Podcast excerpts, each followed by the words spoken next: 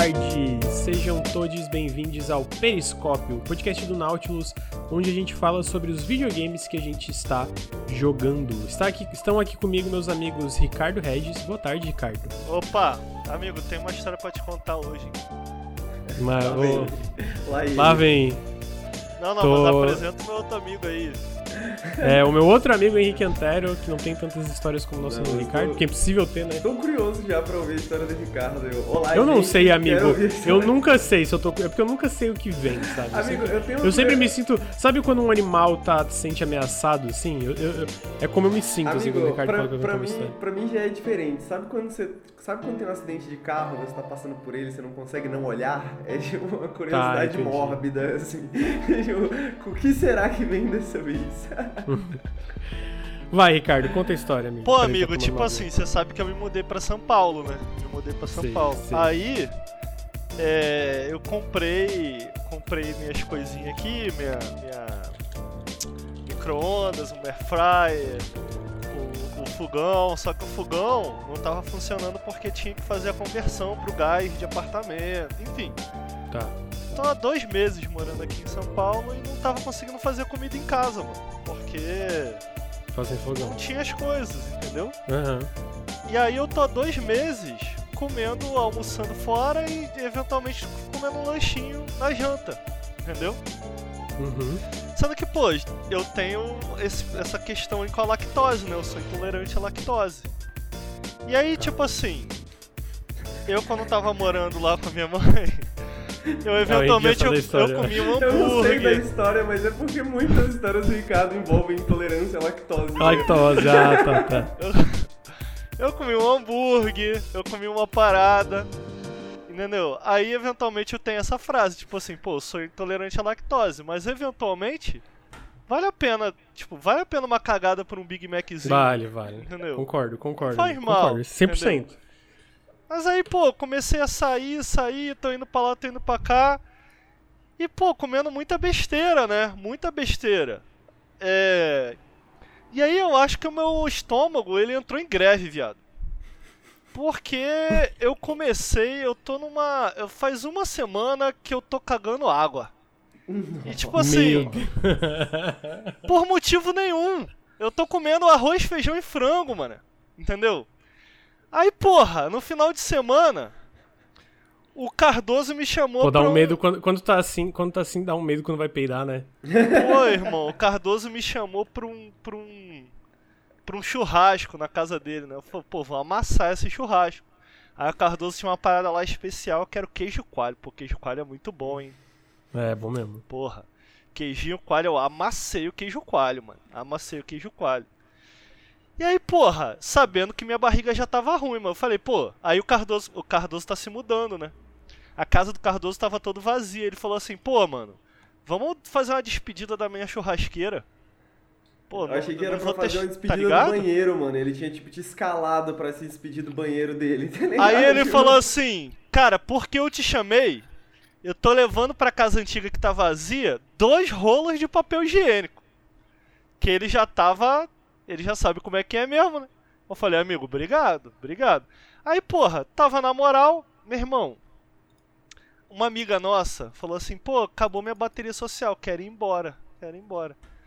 Moleque, no momento que ela decidiu ir embora, veio o que veio, né?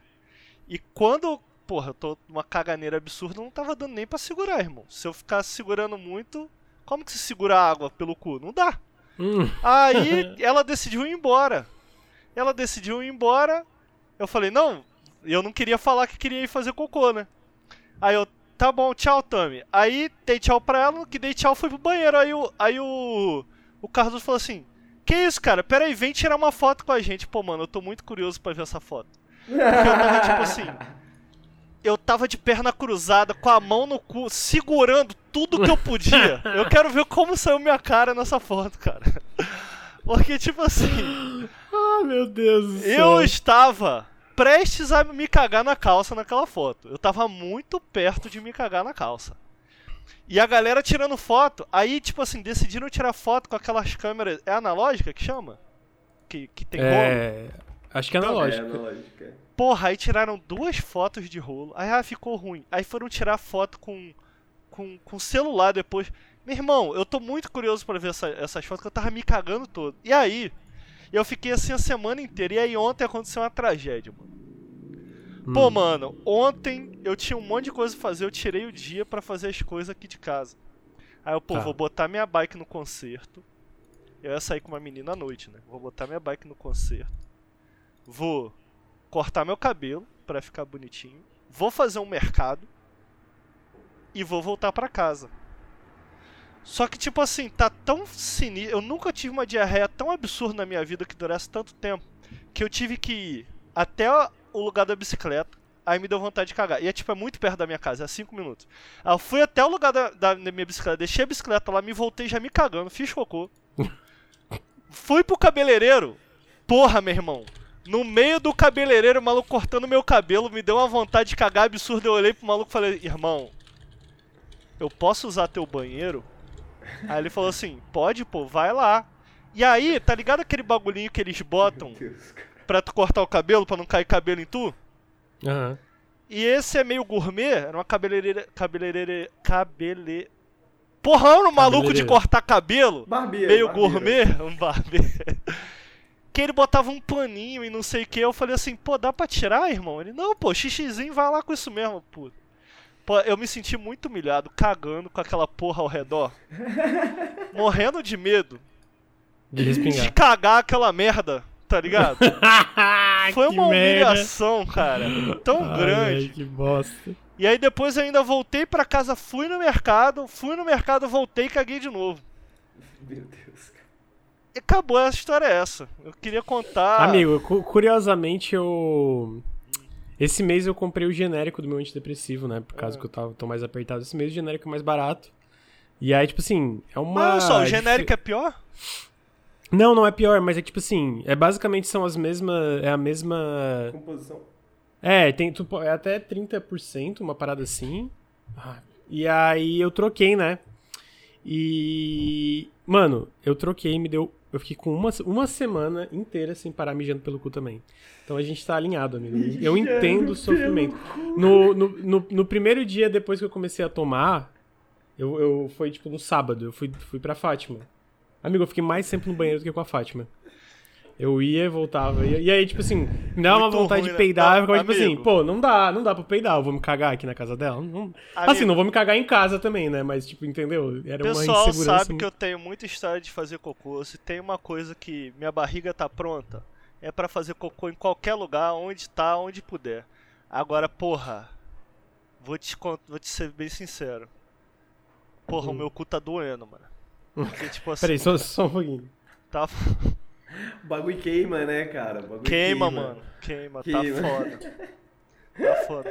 E aí, por isso, eu tô contando essa história porque eu tô aqui gravando esse podcast, mas eu não consigo parar de pensar no meu cu. Porque ele tá doendo, viado. Tá ligado? E eu tô aqui gravando esse podcast, conversando com vocês, mas eu tô pensando, meu cu tá doendo. E aí eu queria colocar isso pra fora aí. Eu acho que colocar pra fora é um bom termo. Amigo, o- uma das razões é, é porque a gente limpa demais também, entendeu? É, amigo? Ah, tipo quando É. tá resfriado, viado. É, que o nariz dói. Então, tipo assim, mano, quando Ah. tá assim, melhor lavar, Voltei. entendeu? Do que ficar Ah. passando papel higiênico pra caralho, porque senão vai, Nossa, vai, faz vai sentido, traumatizar velho. o cu, tá ligado? Puta, pode crer, agora eu saquei, mano. Não tinha Anotado, pensado não limpar o cu. Porra, toma um banho, cara. Toma um banho, usa água. Pô, deixa eu. Eu queria fazer uma transição brusca aqui, mano, se vocês me permitirem para um assunto só um pouquinho mais sério, mano. Não quero pesar o tom do podcast, mas eu queria muito falar disso muito rápido, mano. A gente ia gravar esse podcast semana que vem. E. Semana passada. semana passada é, e eu acabei desistindo, acho que não tinha muito clima. E eu queria falar disso porque muito rápido. Porque era alguém que tava sempre aí no chat também, cara, comentando. Então Uhum. na semana passada faleceu uma amiga nossa, que foi a Clarice. É, E ela sempre tava aí no, no chat, cara. Eu acho que era Clarice BDM, que... algo assim. Eu, é, Cla- eu acho que Clarity, final- Clarity É, BBM, Clarity algo Clarice. É. Acho que ela mudou pra Clarity Clarice, não Clarity era uma coisa assim. É, era, ela tava sempre no nosso Discord, ela aparecia muito aí, Clarice Clarice, isso. Então eu queria só fazer essa pequena lembrança, assim, cara, porque foi uma parada que me deixou muito triste. Eu conheci ela há um mês, mais ou menos, a gente foi pra um bar. Porra, a menina. Menina doce pra caramba, muito. inteligente, sabe? Tive, Uhum. um, um- um dia que a gente sentou e a gente ficou conversando. E, pô, foi algo que me pegou muito. É... Muito nova, né, cara? 24 anos, então eu só queria fazer essa lembrança aqui. Até porque o Nautilus era, uma, era um. Nessa conversa que eu tive com ela, que eu conheci ela, ela veio aqui pra São Paulo, ela tava apresentando, pra quem não sabe, é, ela tava sendo uma das hosts do Pokémon Unite, né? Pokémon Unite, isso. Cara, e ela tava muito feliz. Eu acho que isso é o que me mais dói, assim, do tipo. Da quantidade de planos que em al- algumas horas conversando com ela, ela colocou, sabe, pra fora. Ela tava feliz, cheia de planos, cheia de. de- de- sabe? Num, num Uhum. momento da vida, pô, parecia estar num ponto alto, assim, da vida dela. É, E eu queria fazer essa lembrança porque o Nautilus, ela sempre falou do Nautilus com muito carinho. É, ela falou que nessa conversa ela chegou a conversar comigo que ela ela ama muito Hollow Knight, né? Então uma das análises que ela gostava muito do Nautilus era a minha de Hollow Knight e tal. Então é- ela tava ansiosíssima por Silksong. É engraçado, até essas coisas pequenas me doem assim. De imaginar que ela não vai poder jogar, sabe? Tipo, ela, tava, Uhum, ela tinha uma sim. tatuagem de Silksong, tava animadona. Então eu queria fazer essa pequena lembrança só. É, é, da Clarice porque foi uma pessoa que passou rápido pela minha vida, mas que tava sempre aí também no chat, que tinha muito carinho pela galera que tá no chat, pela galera que ouve pelo projeto, por mim, pelo Lucas. O Lucas conhecia ela também. Então queria É, fazer conheci só essa pessoalmente pequena fazia anos. Uhum. Fiquei muito chocado também, foi muito do nada, né? É, Pois é. Como tu falou, era muito nova, tipo. Foi bizarro como, tipo, um amigo meu me contou, né? Tipo, ah, tu soube e tal, e eu tava. No Telegram eu tava trabalhando de noite. E aí ele me contou, eu fiquei, assim, completamente em choque. Ah, porque é o tipo de coisa que tu não espera, né? É, hum, mesmo, mesmo quando. Eu acho que mesmo quando a gente espera uma- um tipo de situação dessa de alguém próximo, é uma coisa que sempre acaba pegando a gente de, de surpresa, mas nesse caso, especialmente que é do nada, dói muito mesmo. É isso, eu não queria pesar muito o programa, mas eu me senti muito mal de não fazer essa pequena lembrança Uhum, tá a, a uma menina que tinha muito carinho pelo nosso projeto. Então fica aqui a lembrança, queria que vocês lembrassem dela também, queria que o- chat lembrasse junto comigo aí. É, por que não, além da- além da, pô, além de todo o rolê que ela tinha, ta- tava bombando como host do Unite, mas também era, era um membro da nossa comunidade, né? Então, Sim, aham. é, eu não acredito em muita coisa, mas quem acredita e quiser, enfim, colocar ela no pensamento de vocês aí, eu vou ficar feliz. É, eu também. Obrigado, pela, é, obrigado por trazer a, a lembrança, Ricardo. Não, não tinha pensado nisso, porque não sabia como introduzir o assunto. Claro, também. fica tranquilo. É. Tá aí, né? Tá aí, Transição vamos pedir dinheiro agora, vai. É. a, a gente vai falar dos jogos daqui a pouco, mas eu vou dar os recadinhos. Ah, na verdade, antes de dar um recadinho, eu queria fazer um pedido especial ah, para todo mundo que tá aí. A gente começou, pra quem não sabe, um canal em inglês agora, né? Que é o. É basicamente traduzindo os vídeos do Nautilus pra inglês, que é o Under the Radar. Ah, a gente já tinha upado dois vídeos, que foi o análise do Bruno do Road 96 Mile Zero, o do Hi-Fi Rush. Perdão, do Hi-Fi Rush. E a gente lançou também agora o vídeo do Dead, do Dead, Dead Is- Island. Vou falar com S, sim. É Dead Island 2. E. ah, basicamente, eu queria que todo mundo que tá no chat, se puder fazer esse favorzão, de quem não segue ainda, é, clicar aí no link lá seguir, porque basicamente tu pode começar a monetizar o canal a partir de mil seguidores, né? E o resultado do Dead Island 2 foi muito absurdo. A gente já tá com 15 mil visualizações, quase 16 mil, em três dias, basicamente. Eu- A análise saiu na segunda, né? Então, três dias. Segunda ou terça? Terça, É, acho que foi terça. É, terça. Então, tipo assim, dois dias a gente tá com 15 mil, porque é surreal pra um canal de, tipo, 300 inscritos e mostra meio que o potencial do algoritmo é, em inglês. Porque, como o Henrique falou, a, esse tipo de coisa, o lance também é porque tem muita gente que fala inglês, né? Pra além do estadunidense, assim. Então, esse tipo de coisa pode dar mais oportunidades pro futuro no Nautilus. Não só em questão, sei lá, é, monetária ou etc., mas também tem coisa que, muita coisa que a gente acaba não recebendo É, Amigo, você no... me permite um comentário rápido? Claro. Se inscreve porque aí é reparação histórica, né? A gente tira dos gringos e investe Sim. aqui no conteúdo pra vocês, né? Exatamente. Exatamente. Então, é só ir lá, é, tipo assim, só ir lá se inscrever, não precisa ver os vídeos nem nada. É, a não ser que ele está a voz maravilhosa do Bruno Tessaro narrando. A gente vai ficar pedindo isso em toda a live, basicamente, até a gente bater os mil inscritos. Então, se você se inscrever é mais rápido. É, e porque. Eu acho que até o Ricardo comentou, o, o próprio Nautilus brasileiro era uma outra época, né? Era outro mundo de internet, mas ele também foi muito bem no começo. Era guia, né? Rick- Era guia. É, era- mas de qualquer guia. forma ainda foi É. uma performance muito boa. Mas mesmo assim foi tipo assim, 15 mil meio que em um mês, né? Que bateu a guia do Ricardo. Uhum. Esse resultado, assim, tipo, pô, de, de verdade, eu não esperava. Eu até brinquei lá no, no, no chat porque tava indo bem, né? Tinha batido mil visualizações, aí chegou em duas mil. Aí eu comentei no chat do Nautilus: se bater 5 mil, eu faço cosplay de zumbi pelado. Aí chegou no 4 mil uma hora depois, eu fui lá no, no, no grupo do Nautilus, então, tô cancelando isso aqui. Não, nem comentei nada, apaguei os meus comentários. Foram É... brincados, não adianta, a internet nunca esquece. Não entendi, gente, porque os gringos estão vendo. É porque é um canal em inglês que a gente fez, que é narrado em inglês. Então a gente não. É, eu também não sei porque que os gringos estão vendo, mas eles estão vendo e gostaram das análises. É, e aí a Mas gente olha só. basicamente. Fala aí. Quanto tempo pra galera ir lá, uma galera que ama muita gente na internet, falar. Não, não assistam, são comunistas. Ah. Já, já teve um cara que comentou, "Me- é, não tem como ser pior que Saints Woke. Saints Woke, a gente recebeu o primeiro comentário reclamando da, da cultura woke no nosso... No, no nosso... Ih, eu não falei uma palavra que não pode aqui, né?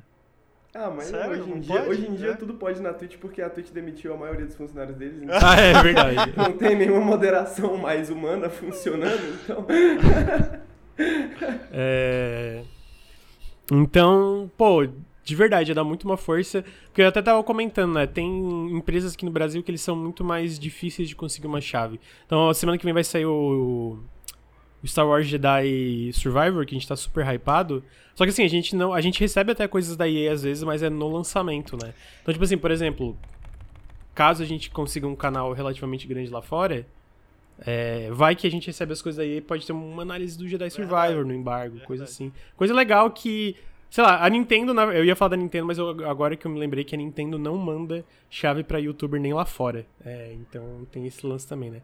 Ah, mas então dão uma, se- sigam lá, dão uma forcinha. Até a gente bater mil, a gente vai ficar aqui chorando pra vocês, pedi- é, pedindo pra vocês seguirem, pra gente crescer e, como o Ricardo falou, Pô, e deixa reparação um né? likezinho, um likezinho dá uma moral e tal. Enfim, dá uma. Sim. Eu acho assim. Quem, quem curte o projeto, quem, quem, quem quer ajudar de alguma maneira e muitas vezes não tem como ajudar financeiramente, essa é uma maneira de ajudar, né? Além de assistir. Sim. Eu sempre comento que assistir ajuda, né? Aham, sempre ajuda É, muito, sim. Agora, pô, se- o pessoal que tá aqui é, no podcast geralmente é uma galera mais engajada, que conhece melhor a gente, sabe quem é o Lucas, o Henrique, o Ricardo e tal. Enfim, puder dar uma moral, vai ajudar, vai ser da hora. E a gente tá. Eu, eu tô um pouco mais distante do Nautilus nesses últimos meses e tal, mas eu, eu- mesmo acompanhando de longe o trabalho, tem coisas legais aí pra acontecer. Eu acho que uma, uma, uma coisa legal, quem gosta do nosso trabalho tem que seguir próximo e vai perder se não estiver seguindo é o Insta. A gente tem É, investido Insta, é. bastante coisa lá no Insta e vem coisa nova aí, vem conteúdo por aí. Próximas duas semanas eu chutaria, né, Henrique? O Henrique tá. Estaria aqui nas próximas duas semanas. Coisas novas no Insta, coisas No novas YouTube. no Apoia-se, coisas novas no YouTube, coisas novas. Bom, pouca coisa nova, mas uma reorganização do Discord pra gente poder né, ter um centro para entregar todas essas recompensas novas que a gente está criando também para o pessoal, para os apoiadores. Então, se você apoia o Nautilus, se você é, dá sub aqui na Twitch, a gente tem bastante coisinhas ex- exclusivas para vocês. E se você não apoia a gente, a gente, mesmo assim você vai receber muito conteúdo novo, muita coisa nova. Então, espero que vocês gostem de tudo que a gente tá. E aí, planejando. pegando isso como gancho, se você não apoia a gente, você pode apoiar a gente em apoia.se barra Nautilus ou picpay.me barra canal Nautilus. Todo o apoio faz muita diferença. É, vocês podem... é, que aí vai ter essas recompensas novas, né, também, mas também ajudam a gente a criar mais conteúdo. Vocês podem seguir a gente... ah, é, caso vocês estejam aqui na Twitch escutando a gente, não esquece de seguir a gente... Ué? Vocês- Que Tá, que, tá, tá. Ah, não, achei que o áudio aqui tá. que que foi, mano? Não, vocês estão me ouvindo? Tá Sim. normal, né? Normal. Caralho, Não, é porque o, o áudio do YouTube tinha parado aqui, eu tô tentando descobrir por quê. Mas, é... Então, sigam... Caso vocês estejam aqui na Twitch, sigam a gente na, na- na- nos feeds de podcast, é só procurar Nautilus Espaço Link. Ah, segue a gente também no Instagram, como comentário, arroba Nautilus Link. Segue a gente na... Acho que agora foi. Deu. Segue a gente aí na- nas- né, em todas as redes sociais. Ah, caso vocês eh, sigam a gente no YouTube, youtube.com.br nautiluslink, youtube.com.br nautilusTV. E caso você esteja ah, em qualquer uma dessas redes vendo esse vídeo ou escutando esse podcast no feed, segue a gente aqui em twitch.tv barra nautiluslink. Ah, a gente faz o Café com Videogames toda segunda-feira de manhã. O Periscópio toda sexta-feira à tarde. Nesse caso, o de hoje está sendo gravado dia 20 porque amanhã é feriado e a gente merece feriado Boa. também. Ah, Ô, e... Opa, amigo. Não, termina aí, que eu tenho um negócio pra te perguntar. Ah, tá. Então sigam a gente aqui na twitch.tv barra nautiluslink. E agora pode perguntar, amigo. Já terminei. É. Rapidinho, só um fora da pauta muito rápido. Hum. E eu acho que isso daí se estende ao pessoal do chat também. Por que, que ninguém tá ma- animado pra Jedi Survivor? Tá parecendo bom pra caralho. Amigo, mas eu acho que o pessoal tá animado pra Jedi Survivor. Caraca, eu postei que tô animado pra Jedi Survivor e os comentários foi tipo assim: Você gosta de uns jogos ruins? Eu falei, ué, o, o, o Fallen Order é ótimo, vendeu pra caralho. Mas parece que ninguém É. tá falando desse jogo, cara. Amigo, quando, quando eu falei pra ti, amigo, eu, eu, eu, eu fiz um vídeo sobre isso. Que a galera. Sabe o que a galera gosta de fazer na internet, amigo? Sabe o que, que dá engajamento caso tu poste lá? Pô, Jedi Survivor vai ser uma merda. Aí tu vai ver, vai dar 100 comentários. a galera brigando nos teus Ah, eu comentários. faço É, muito você, isso for com Zelda, chato, eu se você fazer postar que se você É. postar que Jedi Survival vai ser uma merda, você vai ver um monte de comentário falando assim: "Não, Jedi Survival vai ser muito bom, você tá maluco?" Ou foi concordando. bom, tá ligado?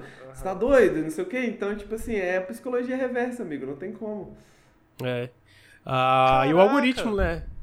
Mas eu, eu, eu sinceramente acho que vai ser um dos maiores jogos do ano, assim, questão de é, avaliação. Tá parecendo muito, ru muito ruim, ó. Tá Tá a parecendo psicologia reversa já pegou. amigo. Caraca, tá o primeiro é tão bom. legal, cara. É, Pô, eu realmente. tava. Eu geralmente não gosto de ficar vendo trailer essas coisas. Só que eu tô tão na vontade de jogar, cara, que eu fui atrás, eu fui ver quais são as novidades e, velho, de boa. Tá parecendo um Fallen Order com muito dinheiro, tá ligado? Tipo assim, sim, caralho, Eles viram isso que deu certo. muito bem. Vai, só faz aí, tá ligado? sim, aham. Pô, eu tô animadão e. Tipo assim, a, sensa a minha sensação é que o jogo sai daqui, sei lá, uns sete, uma semana. Parece que só eu tô animado pra esse jogo, tá ligado? Porra, sim. Caraca. É, eu, eu, sinto que às vezes é meio que isolado, às vezes é coisa de bolha, porque eu realmente acho que esse jogo vai ser muito grande. Tanto que ver os trailers e tal, todo, todos eles têm muita visualização. Você zerou, amigo? O Fallen Order zerei, zerei. É porque Muito eu bom. acho que isso não é nenhum spoiler, tá? Até porque eu não vou falar da história aqui. Mas uma coisa que eu acho muito maneira no Fallen Order, eu tava conversando com a Márcia, a Márcia Effect lá do Up, e ela gosta muito de Star Wars, eu tava falando que eu tava animado pra esse jogo, e ela falou que não gostou muito do 1. Eu falei, pô, por quê? Ela falou, ah, o combate é meio devagar, né, meio travado. Eu falei, porra, amiga, sabe que essa é a parada mais maneira, na minha opinião. É como o combate, de fato, começa lembrando bastante um Souls-like, assim, e eventualmente, quando tu desbloqueia tudo no final, tá tipo, eu sou a porra de um Jedi, tá ligado? Sim, A- total. Todas as amarras que você tinha no início, elas somem. E, e aí eu tô tipo, caralho, agora que a gente já tem esse combate bem estabelecido, o combate do final de Fallen Order, não do, do início. Porra, como que eles vão explorar isso num 2, tá ligado? E eu Sim. tava vendo os vídeos de gameplay, mano, eles expandiram para um caralho. Tipo assim, não à toa tu pega aí uns vídeos de combate, são sempre o Call lutando contra uma porrada de gente, não é mais aquele mano a mano, devagar. Então, tipo, eu tô muito animado pra. Beleza, agora a gente vai ter um jogo inteiro com o combate do final de Fallen Order, tá ligado? Uhum. E tipo assim, com todas aquelas habilidades também de. De travessia, né? Então, tipo, de você usar a força pra empurrar o boneco, pula, usa a força, puxa o bagulho com a força. E eu fiquei, caralho, isso tem muito potencial pra ser ainda mais foda agora que tá, tipo, o potencial dele todo desbloqueado. Então eu tô muito animado com isso, mano. Pô, eu acho Sim. que vai ser um jogão, cara. Sério mesmo. Também acho, e, e- Ah, é legal que tu comentou isso, né, do combate de, da, da, da, da fundação ali do primeiro, que eles já falaram, né, tipo, tu já vai começar o, o Fallen Order, o Fallen Order, o Jedi Survivor, tu não vai perder nenhum poder, né. Porque Metroidvania, eu vou, tô usando o termo Metroidvania bem, bem, é, de forma bem liberal aqui, tipo assim, esses jogos que às vezes tem certos elementos que tu precisa de habilidades que tu desbloqueia conforme tu progride no jogo, na continuação tu meio que perde eles e ganha eles depois de novo, né? Por causa da, da uhum. de como tu vai liberando. E no caso do Jedi Survivor, tu já vai. Não, eles começar... expandiram, cara. É, então, é, tu vai começar com todos os poderes e eles vão expandindo conforme tu progride. Isso é top pra mim. Você tem cinco tipos de combates diferentes que tu vai ter que escolher. Sim. Cinco! Porra, forte demais, mano. Eu tô muito animado, Sim. na moral. Desculpa, tô, eu só queria falar desse jogo que eu tô muito animado. Tranquilo, amigo. Falando de jogo que é, no final, pô, tu tá muito pica, muito poderoso, tu saiu Dead Island, né? Dead Island 2. Saiu Dead Island 2. É, é, Depois é de isso, 12 é anos. Não, é que é Island que se fala, né? Island. Mas eu gostaria de mandar o meu mama aqui ah, pra todo mundo que ficou lá. Mano, de verdade, teve uns 20 comentários. Pô, Island não, né, Lucas? Island sim. Quer, quer que eu grave Island certo? Apoia a gente, ele não apoia. Falar inglês errado é decolonial. Mano, eu tenho... Não, mas assim, Pra ser justo, não teve nenhum comentário super escroto, que nem aquela vez que eu mandei o cara kkkk vai tomar no cu, que o Bruno até postou no, no, no Twitter, né? Mas. Pô, galera, tem uma coisa com, com Island, né? Eu não, falo papo, Island mesmo. Falaram no chat aqui a real. Quer ouvir inglês? Abre o Under the Radar. Abre o... É, aí, ó, aí, ó. Pô. gostei, pô, gostei, gostei, gostei. Não tem mais como reclamar. Não, mas olha só, eu zerei o Dead Island 2, né? É, foi, levei mais de 30 horas, ainda tô jogando, quero, tô fazendo side quests que tu libera depois de zero o jogo. Ah, o Ricardo também jogou, a gente até comentou em off antes, quando tava sobre embargo, que ele não tava gostando muito e tal, e eu até falei, falei, amigo, isso melhora, né? Mas, é, basicamente, só da introdução aqui, Dead Island 2, continuação do primeiro que saiu há 12 anos atrás, teve um desenvolvimento bem conturbado, passou por quatro desenvolvedoras, só a quarta conseguiu é, lançar de fato o jogo, né? Primeiro foi a Techland, depois foi a Jaeger do Spec Ops The Line, depois foi a Sumo Digital e por fim a Deep Silver Dam Booster, que era originalmente a Free Radical Design, lançou essa versão que é basicamente um jogo de primeira pessoa com leves elementos de RPG, é, onde, mano, o foco é matar zumbi pra caralho numa Los Angeles aí, infestado zumbi. Ricardo, o que, que você achou de Dead Island 2? Cara, é, quando esse jogo chegou pra gente, eu tava curioso, né? Especialmente porque tudo que eu tinha visto do jogo parecia ser bem bonito, eu admito, que eu fui ver. Uhum. Deixa eu ver os gráficos dessa parada aqui. é. Só que, cara, eu. Engraçado, Dead Island 1. Na época eu hypei bastante até. Mas quando o jogo saiu, eu acabei não gostando muito, cara. Eu, eu acho que ele tem... começa divertidinho e depois vai ficando bem chato, assim. É, né? eu, eu, acho, que, que, tinha, para ser bem sincero, com o primeiro tinha um rolê de expectativa no, no seguinte tinha. sentido. Ele era um jogo. É, porque. Vocês devem lembrar, uma das coisas que fez mais sucesso do primeiro jogo foi aquele trailer, né? Foi. E você pega aquele trailer, é um excelente trailer, mas ele. Compara com o jogo. Não ele tem nada. outro tom ele Sim, tem é. outro tom, é, é, é, tipo, são coisas completamente separadas, sabe? E eu acho que por conta daquele trailer e quando eu vi que o jogo todo ia ser bastante focado em melee e tal, eu pensei numa parada um pouco mais realista. Na minha cabeça, eu não tô falando que isso tem nenhum sentido lógico. Não tô falando que isso foi culpa do marketing, mas às vezes você vê um jogo, você cria um jogo na cabeça. Por exemplo. Pô, mas eu, eu acho que nesse caso especificamente faz sentido porque o trailer CG pro jogo final ali, pô, é assim, questão de tom, realmente parece outro jogo. Parece uhum. outro jogo, tá ligado? É, Não, então eu acho que tem um pouquinho do marketing ali, né? É, e, e, me parecia uma boa ideia, tipo assim, conceitualmente, pegar um jogo mais focado em melee, beleza, com bem pouca bala e mais realista. Eu falei, pô, que maneiro, cara, tipo, um jogo em primeira pessoa de sobrevivência zumbi mais realista. E, cara, isso absolutamente não era o que Dead Island não era, sabe? Uhum. Para ser bem sincero, cara, você pega esse jogo, pô, dá uma olhada nele. Eu, eu, fui, eu voltei para dar uma olhada, para comparar especificamente o combate, assim. Mas é, é, perceptível outras coisas, assim. Como ele era um jogo que ele. Cara, ele não sei. Eu tenho a sensação que ele não tinha muita certeza do que ele queria ser em termos de tom. Uhum. Sabe? Do tipo assim. É, é, é pra ser zoeirão é para ser meio realista, meio Isso um, né? Um, Isso um, tá um, falando. É, falando tá, um, só pra. falando um. É porque as minhas expectativas pro, pro 2 estavam muito pautadas naquilo que eu gostei e não gostei no 1, um, tá ligado? Então, Uhum. eu- eu tô falando isso porque eu acho que o jogo responde a algumas desses, dessas questões do 2, assim.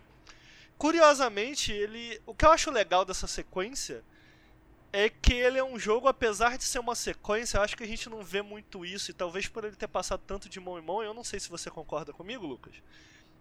Mas ele é um jogo que ele tem características bem próprias no sentido de tipo assim, ele vai numa direção que ele quer ir, não necessariamente se prende, tipo, ah, o 1 é dessa maneira, vamos pegar o que 1 era e fazer. É não, cara, obviamente é Dead Island, eu consigo sentir, Sim. mas ao mesmo tempo, eu sinto que ele pega muito isso de base pra fazer. Eu tenho essa visão aqui desse jogo, vamos fazer isso, vamos executar essa parada aqui.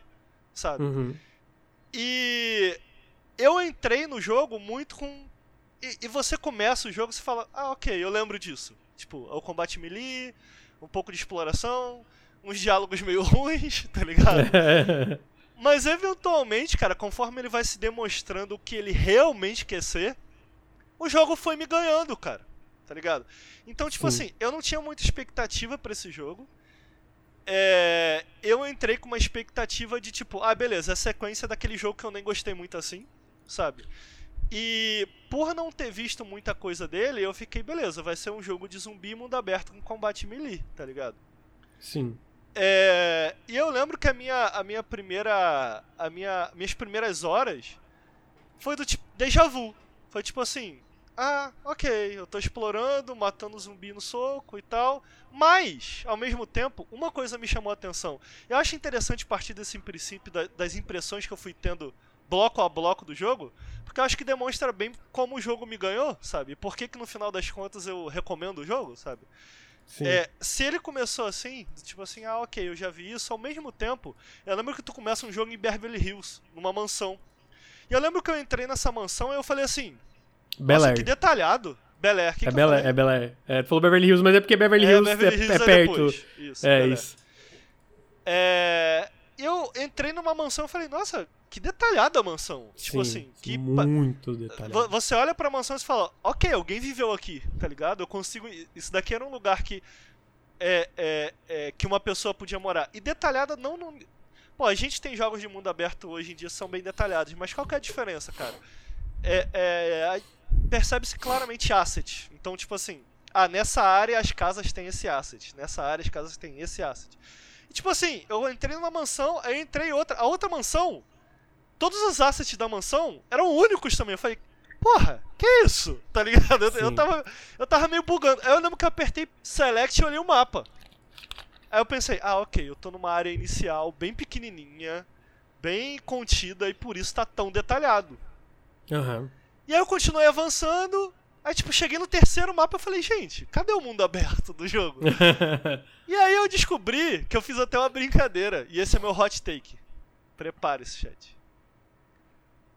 Dead Island 2 tem elementos de Souls-like. Ah, eu vi que tu comentou isso. eu fiquei meio tipo. Não, eu tô de Não sacanagem. entendi. Calma, calma. Não, é porque ele tem. Tipo assim, eu tava esperando um Stamina- jogo de mundo aberto, né? Tá, aham. E aí, eventualmente, tem fases que são tipo assim: você vai andando, matando zumbi, e, e, e são zumbis, não são tipo num jogo de mundo aberto em que eles são meio randomizados lá, tá ligado? Não, eles são colocados lá pra criar um desafio.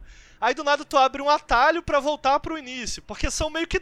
Tem- esse jogo tem meio que dungeons, não sei se você concorda. Tá ligado? Tem, Sim, tem aham. mapas que são bem lineares, assim Sim, com tem, atalhos tem, pra tem. voltar. Aí eu falei isso de sacanagem. Eu falei, caralho, eu tava esperando um jogo de mundo aberto e encontrei um Souls-like. O que que tá acontecendo aqui, tá ligado? Mas não, é só porque o que eu quero dizer com isso, is- eu tô falando isso de brincadeira, tá? Só pra. Caso não tenha ficado claro pro chat. É. É só porque foi muito o que eu não esperava, sabe? E aí quando eu aceitei o jogo pelo que ele queria ser, tá ligado? Tipo assim, morreu aquela vontade em mim de jogar um jogo realista de mundo aberto. E eu falei, puta, mano, entendi. É um jogo mega zoado de matar zumbi, que não se leva nem um pouco a sério, porque eu acho que se o primeiro tinha esse problema, o segundo definitivamente não tem, sabe? E eu vou Ele- falar só um- uma, uma Fala. breve pausa. Eu acho que até certos momentos entre os personagens acabam funcionando pra ele não se levar a sério, tá ligado? De, tipo, não necessariamente tu se importar, é só tipo, ah, eu tô me divertindo acompanhando o que, que tá acontecendo nessa bobajada. Tá ligado? Nesse sentido, pelo menos, tipo assim, não, na- é, não no começo, que eu acho que é muito lento, mas mais pro final que o, o jogo começa a revelar umas coisas da história que é muito absurdo, e que eu falo, caralho, ok, tô, estou me divertindo, tá ligado? Tipo assim, pô, tem uma, uma, uma, uma parte que, tipo assim, tá acontecendo alguma coisa ali, meio sério, de repente entra. Eu joguei com a Amy, né? Que é a atleta, assim. Aí ela fala uma parada e, cara, começa uma música muito foda e meio que uma boss fight cheia de zumbi. Eu falei, ok, aprovado, tá ligado? Legal, me diverti dessa, nessa set piece barra historinha, mas enfim, continua. É, e eu acho que ele, ele definitivamente não tem esse problema de tom. Ao mesmo tempo, cara, eu, eu tava lendo umas análises e eu acho que é justo. Tipo assim, eu, eu vi muito nota 7 e eu acho que, sinceramente, eu acho que é justo pro, de, pro Uhum, jogo. eu acho Eu acho que que ele é depende- aquele 7, 7 de 10 muito gostoso. Isso não é demérito, tá ligado? Sim. Ele é Eu adorei 7 o de 10 jogo, mas, tipo assim, ele é muito direto e realmente, tipo assim, cara, ele é um jogo sobre matar zumbis em várias situações diferentes, matar zumbis, matar zumbis. Então, tipo assim, se tu acaba cansando é, nisso, eu acho que ele tem bastante variedade em como ele faz tu matar zumbis, a quantidade de zumbis, as armas que ele te dá, as ferramentas que ele te dá, mas ele defini- definitivamente é sobre isso. Tipo, ele não é um RPG, ele não tem uma história super profunda, ele é, cara, tem esse setting meio com, com uns tons meio pulp, às vezes, uns tons meio zumbilândia, e tu tem toda essa, essa, gama de ferramentas pra matar esses zumbis. Tu tem um jogo que, na minha opinião, é muito bonito. Tem umas horas que eu falo, caralho, mano, Sim. pô, isso aqui é muito bonito, tá ligado? E se tu curte isso, pô, possivelmente tu vai curtir. Eu, no meu caso, tu vai curtir o jogo pra caralho. Eu curti pra caralho o jogo, tá ligado? Eu zerei, fiquei assim, ó. Eu até falei, caralho, mano, eu gostei muito disso aqui. Tipo assim, me pegou até um pouco de surpresa, porque eu até achei que talvez eu fosse gostar pelo que eu tinha visto do gameplay. Mas quando eu zerar, eu paro assim, ok, o que, que eu gostei? Eu falei, ok, eu gostei bastante desse jogo. É, obviamente ele é um pouco, sei lá, limitado, ele não é o jogo mais marcante do mundo, mas ele é tipo assim, sabe quando vai ver um filme de ação muito divertido? Tipo assim, um filme pipoca de ação muito divertido, ele é tipo isso pra mim, tá ligado? E eu não acho que isso é um demérito pra ele, é tipo, cara, show, né? Não, eu acho que. Eu lembro que eu tive uma conversa com você, Lucas, do tipo. Porque eu não sabia, não tava vendo muita coisa dele, eu não sabia que ele. Não ia ser mundo aberto, né? Então eu fiquei assim, cara, isso vai ser polêmico. Porque Uhum. eu acho que a, a maioria da galera espera esse jogo de mundo aberto e tal, e, e etc. Mas no final das contas, cara, eu acho que foi uma puta decisão da hora, justamente porque até pro gênero. Tô pensando se o que eu tô falando é justo. Acho que médio. Mas ultimamente os jogos de zumbi que a gente tem parece que são todos de mundo aberto, sabe? Uhum. Galera, É. jogo de zumbi ultimamente tem focado muito mais em, tipo, survival, né? E essas mecânicas que vieram junto com survival e aí mundo aberto também, né? Tipo, crafting e etc, né? Então, tipo, eu sinto que esse... Não joguei, mas sinto que esse tá bem mais pensando na ação da parada, né? Faz tempo que eu vejo um Perfeito. jogo de zumbi de Perfeito. ação, tá? E, e, e, e eu acho que aí ele me ganhou muito, porque eu falei assim: caralho, mano, isso é quase um hack and slash de zumbi, velho. Uhum, uhum. Porque- Faz sentido. É, é- essa comparação faz sentido. né, cara? Porque. E aí eu acho que foi quando ele me ganhou, porque, cara, eu acho que. Você falou que ele é bonito, Lucas. Eu acho que pra mim não é só bonito. Além de ser bonito tecnicamente. Pô, mano, as áreas são muito legais, tecnicamente São. é muito legal. O jogo é muito detalhado, cara, sabe? É. Isso de você. É Tu consegue ver uma história em cada área, né? Tipo assim, tu, tu Putz, comentou, ah, alguém, cara. alguém viveu aqui. Aí tu vai no hotel, o hotel era uma. O hotel é a segunda área que tu vai, basicamente, eu acho assim. É Porra, o basicamente, hotel ah, é muito foda, cara. É, o hotel muito foda. É É uma tipo área assim, muito maneira. era uma zona pra refugiados que era tipo de, de, de quarentena, etc. E pra, pra. Enfim, pra preparar todo o lance de refugiado, fazer a. Ah, e tem uma coisa que chama triagem e tal, né? E tipo assim, tu consegue, conforme tu vai explorando, tu consegue entender como as coisas foram dando errado. Ou tipo assim, como algumas coisas, tipo, ah, ok, eles entraram por aqui, ah, eles estavam fazendo isso aqui com corpos, ah, entendeu? Tipo, tu consegue linkar coisas. Por mais que a história, tipo, seja esse tom absurdo, tu consegue ver que aconteceram coisas ali. Pô, isso realmente é muito legal, né?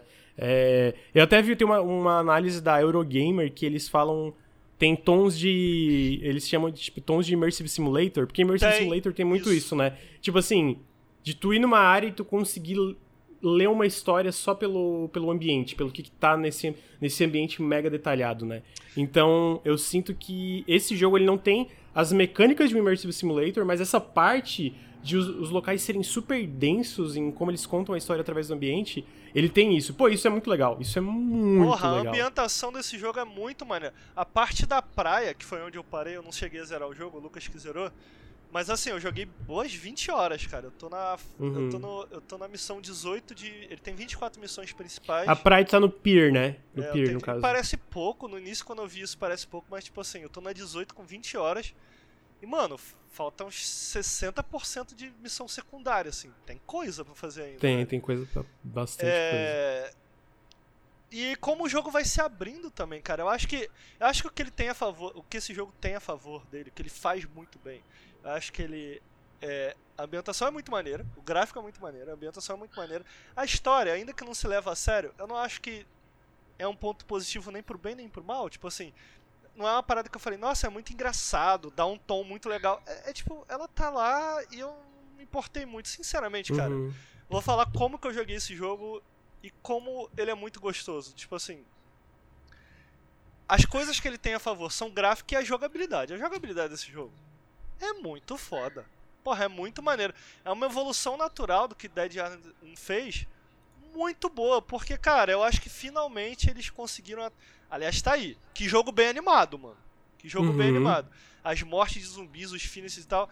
Eu acho que eles E conseguiram... o lance, é, também é legal o lance, eles desenvolveram esse sistema que eu falo na análise, que é o Flash, que é tipo. Perfeito. É meio que um sistema procedural é, que mostra fisicamente o dano que tá no zumbi. Então, por exemplo, é muito louco se tu, por exemplo, tu eletro, eletrocuta um zumbi ou tu bota fogo num zumbi, tipo assim, a pele dele derrete, tá ligado? Fica tipo só músculo e osso e ele vindo na tua direção, tipo é assim, um... derretido. Então, tipo assim, eu sei, tipo assim, pode dizer, nossa, gore, mas, pô, Não, isso é legal, tá Isso ligado? ficou muito maneiro.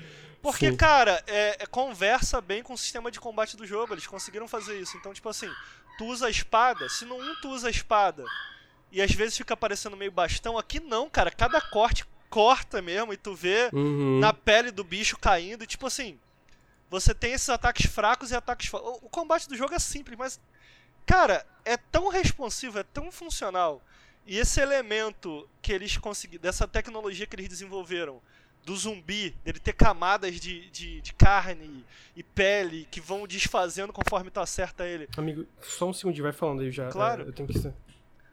Essa, é, todo esse sistema colou tão bem com o jogo, cara, que, mano, você se sente. Um problema que tinha num. Eu sentia pelo menos isso. Era do tipo assim, tudo parecia meio que um bastãozão, ou parecia não ter impacto, e esse problema eu sinto que foi sanado aqui, sabe? Do tipo, é muito gostoso matar esses zumbis. Então alguém perguntou ali no chat, pô, as missões secundárias são legais? Mano, sinceramente, eu não acho. Eu não acho que nem missão primária nem secundária elas são muito interessantes. No ponto de vista de storytelling.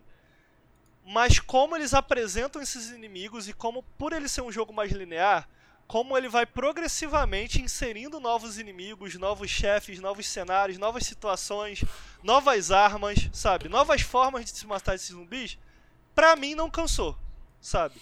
Então, uhum. eu, é, é ah, as missões secundárias são legais? Mano, era um excelente motivo de eu explorar o mapa e matar mais zumbi. Mas eu queria tá dar ligado? uma pausa que eu concordo. Tipo assim, o storytelling é isso, né? Essa parada bem bobalhona. É, eu acho a conclusão de algumas desses arcos de personagens é legal. De, de novo, divertido. Não uma coisa que vai, meu Deus do céu, coisa emocionante, mas divertido.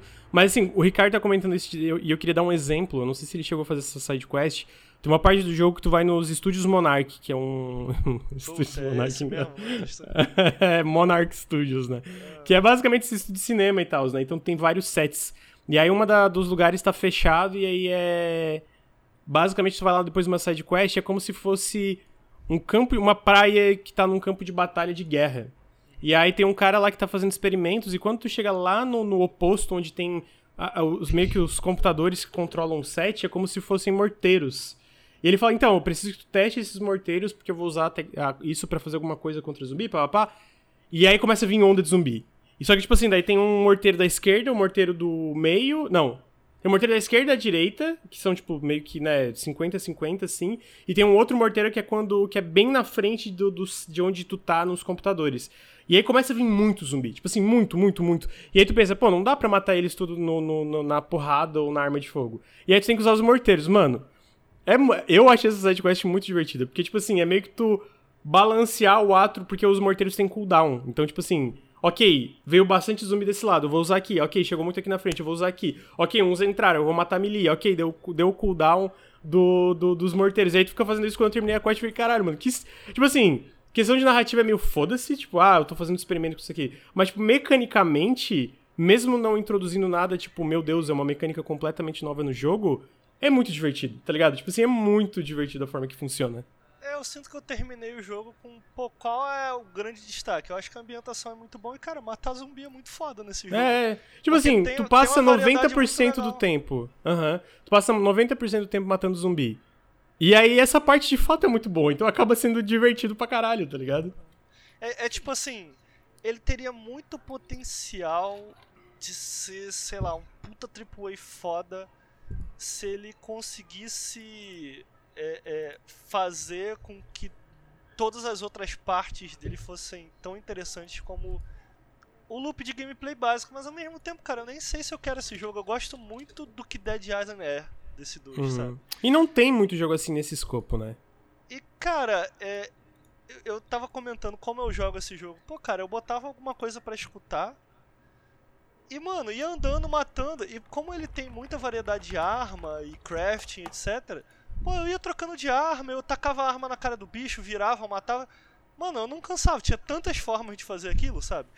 E a ambientação é tão legal que, tipo assim, é muito legal ir explorando e tu descobrindo coisas novas e.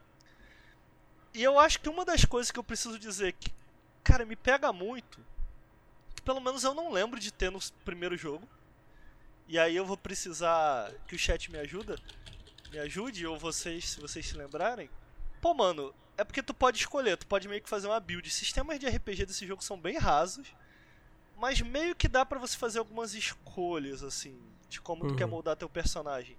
Então tu pode fazer um personagem meio que de defesa ou de esquiva. Eu gostei mais de esquiva. Eu também. E, mano, esquivar nesse jogo. E, e quando tu esquiva, se tu esquivar no tempo certinho, tu ganha direito a um finisher no inimigo. Mano, é gostoso demais, caralho. É, Aí tu vai matando, matando, esquiva, e dá um finisher, mata, mata, esquiva. Então, tipo assim, por isso que eu falei que ele é quase um hack and slash de zumbi. Porque eventualmente, mano, quando tu bota a luvinha, eu ia pra cima de luvinha, pra cima dos zumbis. Meu irmão, eu tava jogando Sifu, tá ligado? Pô, pô, pô. Aí esquivava, finisher, pô, pô. Porra, era muito maneiro, cara. Era muito é. maneiro. É. Então esse loop de gameplay, porque a, a jogabilidade é muito responsiva e gostosa, e porque matar esses zumbis é tão legal por causa dessa tecnologia que eles criaram, Sinceramente, para mim, todo o resto é muito pequeno. Uhum. Eu, eu não acho que se destaca particularmente todo o resto, mas eu também meio que não tava me importando. Porque o que realmente brilhava para mim era matar esses zumbis. E é tão bom que, por mais que eu tenha feito isso por 20 horas, pô, mano, eu gostei muito. E ainda tô animado para continuar jogando, tá ligado? Uhum. Porque se outras partes do jogo eu posso ter vários poréns, pô, a coisa principal dele, que é explorar e matar zumbi, é muito maneiro, tá ligado? E no final das contas eu sinto que funcionou bem essa, essa dinâmica do Dead Island 2, que é esse jogo bem mais linear. Ele não é mundo aberto. Eles são. Ele, ele é todo dividido em mini mundos, mini hubs bem pequenos. Que eu falei isso com alguém e falou: Ah, mas o primeiro era assim. Era, mas era muito maior. Os hubs eram. Não tem comparação o tamanho Sim. dos hubs do 1, tá ligado? Quando tu chega no 1 na cidade, por exemplo, pô, a cidade é grande, mano. É bem vertical até e tal. Não tem nada minimamente parecido aqui no 2. São hubs bem menores. Eu Sim. sinto que o Só jogo. Só que eles são é... muito densos, né? Tipo, é muito, muito denso. É denso. muita muito coisinha. Denso. Tipo assim, e é dentro, tipo assim, pô, é um lugar menor, mas de repente tu descobre um, um, tipo, o interior de um prédio, tipo assim, que não é só a recepção, é tipo o prédio inteiro, tá ligado? Que tu pode explorar. Então, tipo, eu acho isso muito da hora porque. Muito legal. É, um, é, um, é uma troca que eles, eles fazem uma escolha. Cara, em vez de a gente fazer esse mundo aberto muito grande, porque, né, é, é uma equipe grande, mas não é uma, sei lá, Rockstar da vida que tem, sei lá, 5 mil pessoas fazendo jogo. É, mano, vamos fazer essas áreas pequenas, densas, mas cada casa, por exemplo, que tu acha ali em Bel Air, todas elas tu pode explorar em tudo que tem dentro delas. Ah, dois andares, são dois andares com vários quartos e tal. Todo Então é detalhado legal. e parece que não Todo. repete asset, assim, cara. Aham, Muito detalhado os lugares, sabe? Então isso me impressionou muito. Então, cara, no final das contas eu, eu, eu comecei não gostando do jogo, porque. Começa bem lento, eu acho que também começa bem É, lento.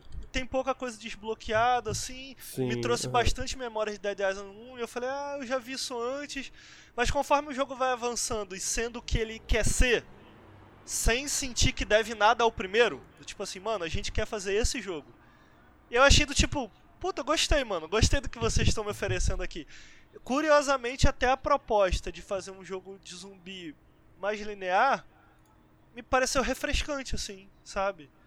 Então, no final Uhum. das contas, eu gosto muito, cara. Adorei o jogo, sinceramente. Adorei o jogo, me diverti muito. Quero. Não terminei ainda, quero continuar jogando.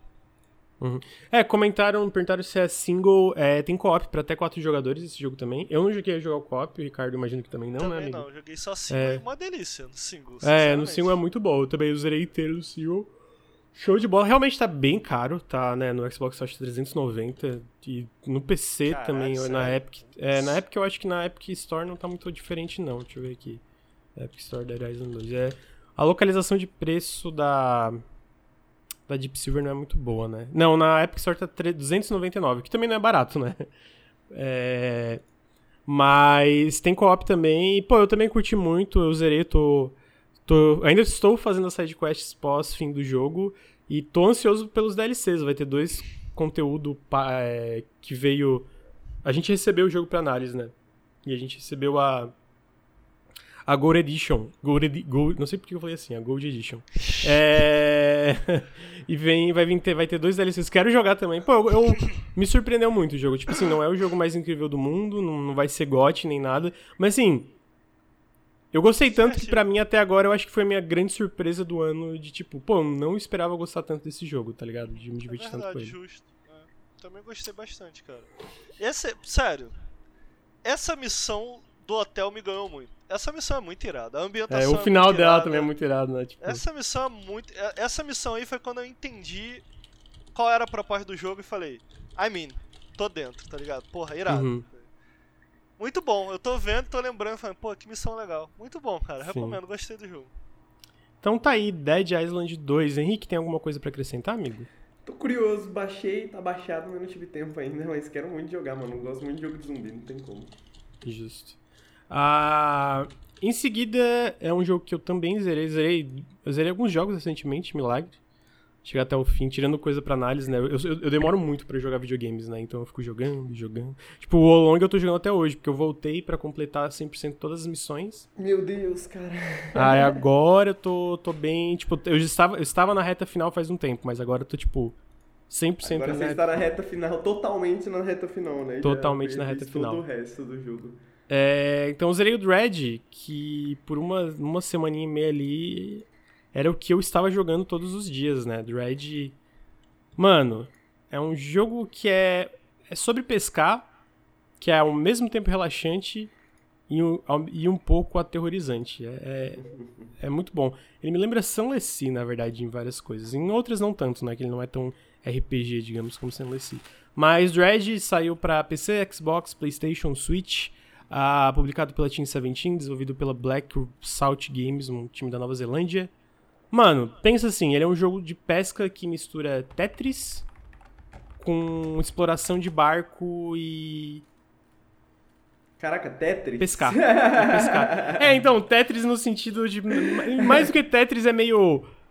Inventário do Resident Evil 4, eu Pode diria. crer, é, foi o que É eu senti da demo, é porque eu, eu, eu, eu, eu entendi porque eu joguei a demo intuitivamente que você queria dizer com Tetris, mas eu não esperava, tá ligado? Meu cérebro foi muito É, demorou pra. É, em vez, de, em vez de Tetris é mais. Assim, tem um pouco de Tetris porque tem esse lance de, de tempo, né? Porque a, tua, Uhum. a tua pesca, se tu não vende e tal, eles apodrecem, então tu tem que ter isso.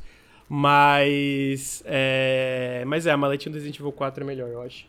Ah, então ele, esse jogo é basicamente tu começa o jogo, tu é esse pescador que volta pra um arquipélago. Volta não. É, tu vai pra um arquipélago ah, para fazer a tua vida. ah, e começa com meio que um acidente E aí tu acorda, tu tá numa, numa vila, é, tipo uma, uma, uma vila de pescador ali, uma vila, uma aldeia, uma cidadezinha é, portuária que o prefeito fala: ah, a gente achou, a gente sabe que tem um novo pescador, aqui tá esse barco. É, a gente, o teu barco foi pro saco, então aqui tá um barco novo e vai pescar para pagar tuas contas. É basicamente tu pesca e uma parte do dinheiro vai ser para pagar esse barco que a gente te deu. E aí tu sai para pescar. E aí, cara, não tem muito segredo como pescar aqui. Basicamente, tu vai, tu vai ganhar, começa com dois equipamentos que é uma, são duas varas de pesca ali, né? Ah, tu tem uma partezinha, tu tem um inventário que é, se tu vê na tela é isso, tem vários quadradinhos, as, os diferentes itens que tu, tu tem ocupam um número de espaços diferentes desses quadradinhos, às vezes é um quadrado de quatro quadradinhos, às vezes é quatro, mas é tipo orientado tipo um, um T assim, né? Ah, e aí tu começa a pescar, aí tu bota, posiciona a tua, a, a, a tua pesca no inventário, tu vai ajustando para tu poder para poder caber mais peixes, aí tu vai vendendo. Aí tu volta, vende, aí tu vai, pesca, aí tu volta, vende, aí de repente tu libera um shopping, um, uma lojinha que permite que tu melhore teu barco, vai pegar mais motor. Aí de repente tu vai pescar e tu pesca uma coisa meio estranha. Pesca um peixe meio com três olhos e o olho brilhando vermelho. Aí tu pesca um, uma chave meio estranha. E não parece ser resultado da crise climática. Ou é, não, não é. Definitivamente é um estranho muito, muito mais além de tipo, ah, caiu petróleo aqui nesse arquipélago. É um estranho muito mais além disso. E aí o jogo começa a revelar que ele tem esses. Ele é meio que esse jogo de pesca. E, cara, ele é surpreendentemente relaxante, de verdade. Só que ele também é esse jogo meio Lovecraftiano, é terror cósmico, né? Que basicamente tem essa. Enquanto tu pesca, tu tem essa esse medidor de sanidade, de certa forma, que se tu fica. Tem uma névoa que cobre esse arquipélago, né? Então, se tu fica, por exemplo, ele tem um ciclo de dia e noite, que conforme tu pesca ou anda, o tempo vai passando bem rápido.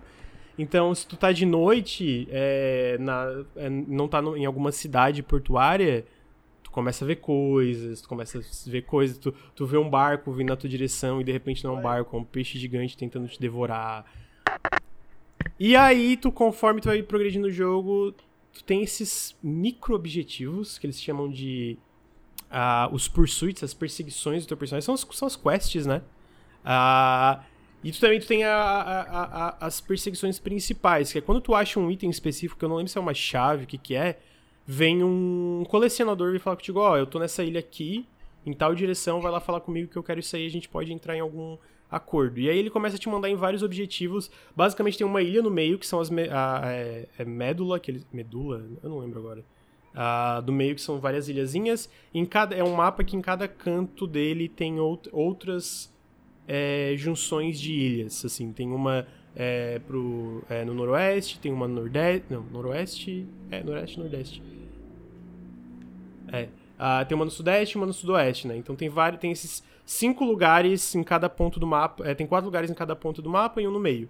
E aí tu vai progredindo e ele vai te falando, ó, oh, agora tu vai para lá para pegar tal coisa que eu quero. Só que quando tu vai para lá, tu não pega só a coisa que ele quer, tu começa a pescar, tu começa a descobrir outras espécies de peixe, tu começa a dar upgrade no teu barco, tu começa a conhecer vários outros ele tem personagens. Também, não tem? É, então, tu começa a conhecer vários outros personagens que também te dão objetivos, que eles também aí eles te dão é, itens para melhorar o teu barco, para pesquisar mais.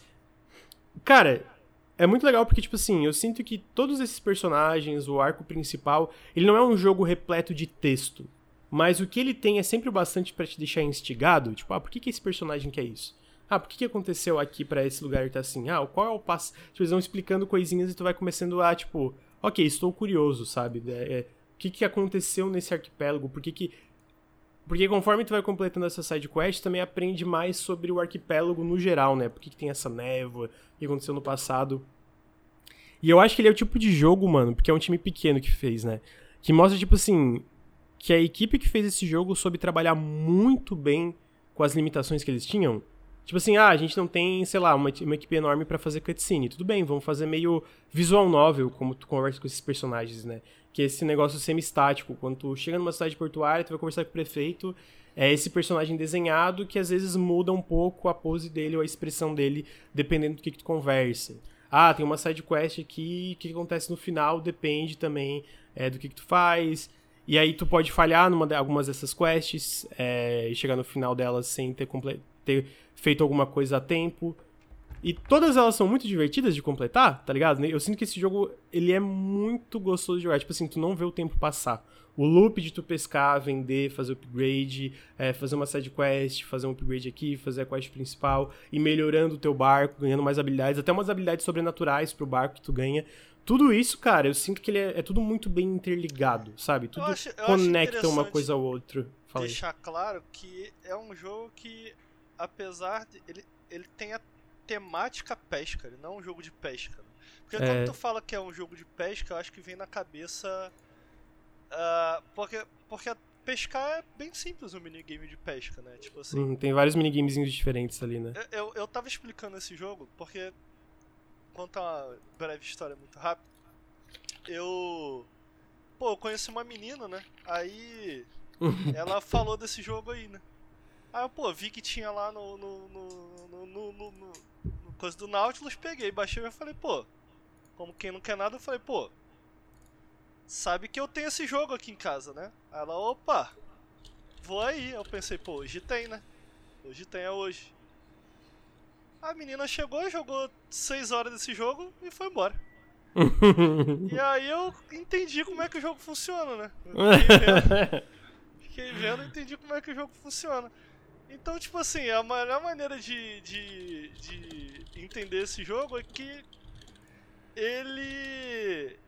Ele. Ele. Ele pega essa. É um jogo muito improvável, assim, tá ligado? Tipo assim. É, eu não sei como o cara que criou chegou a esse conceito, tá ligado? Uhum. Porque é uma parada de pesca Lovecraftiano que faz algum sentido, eu acho.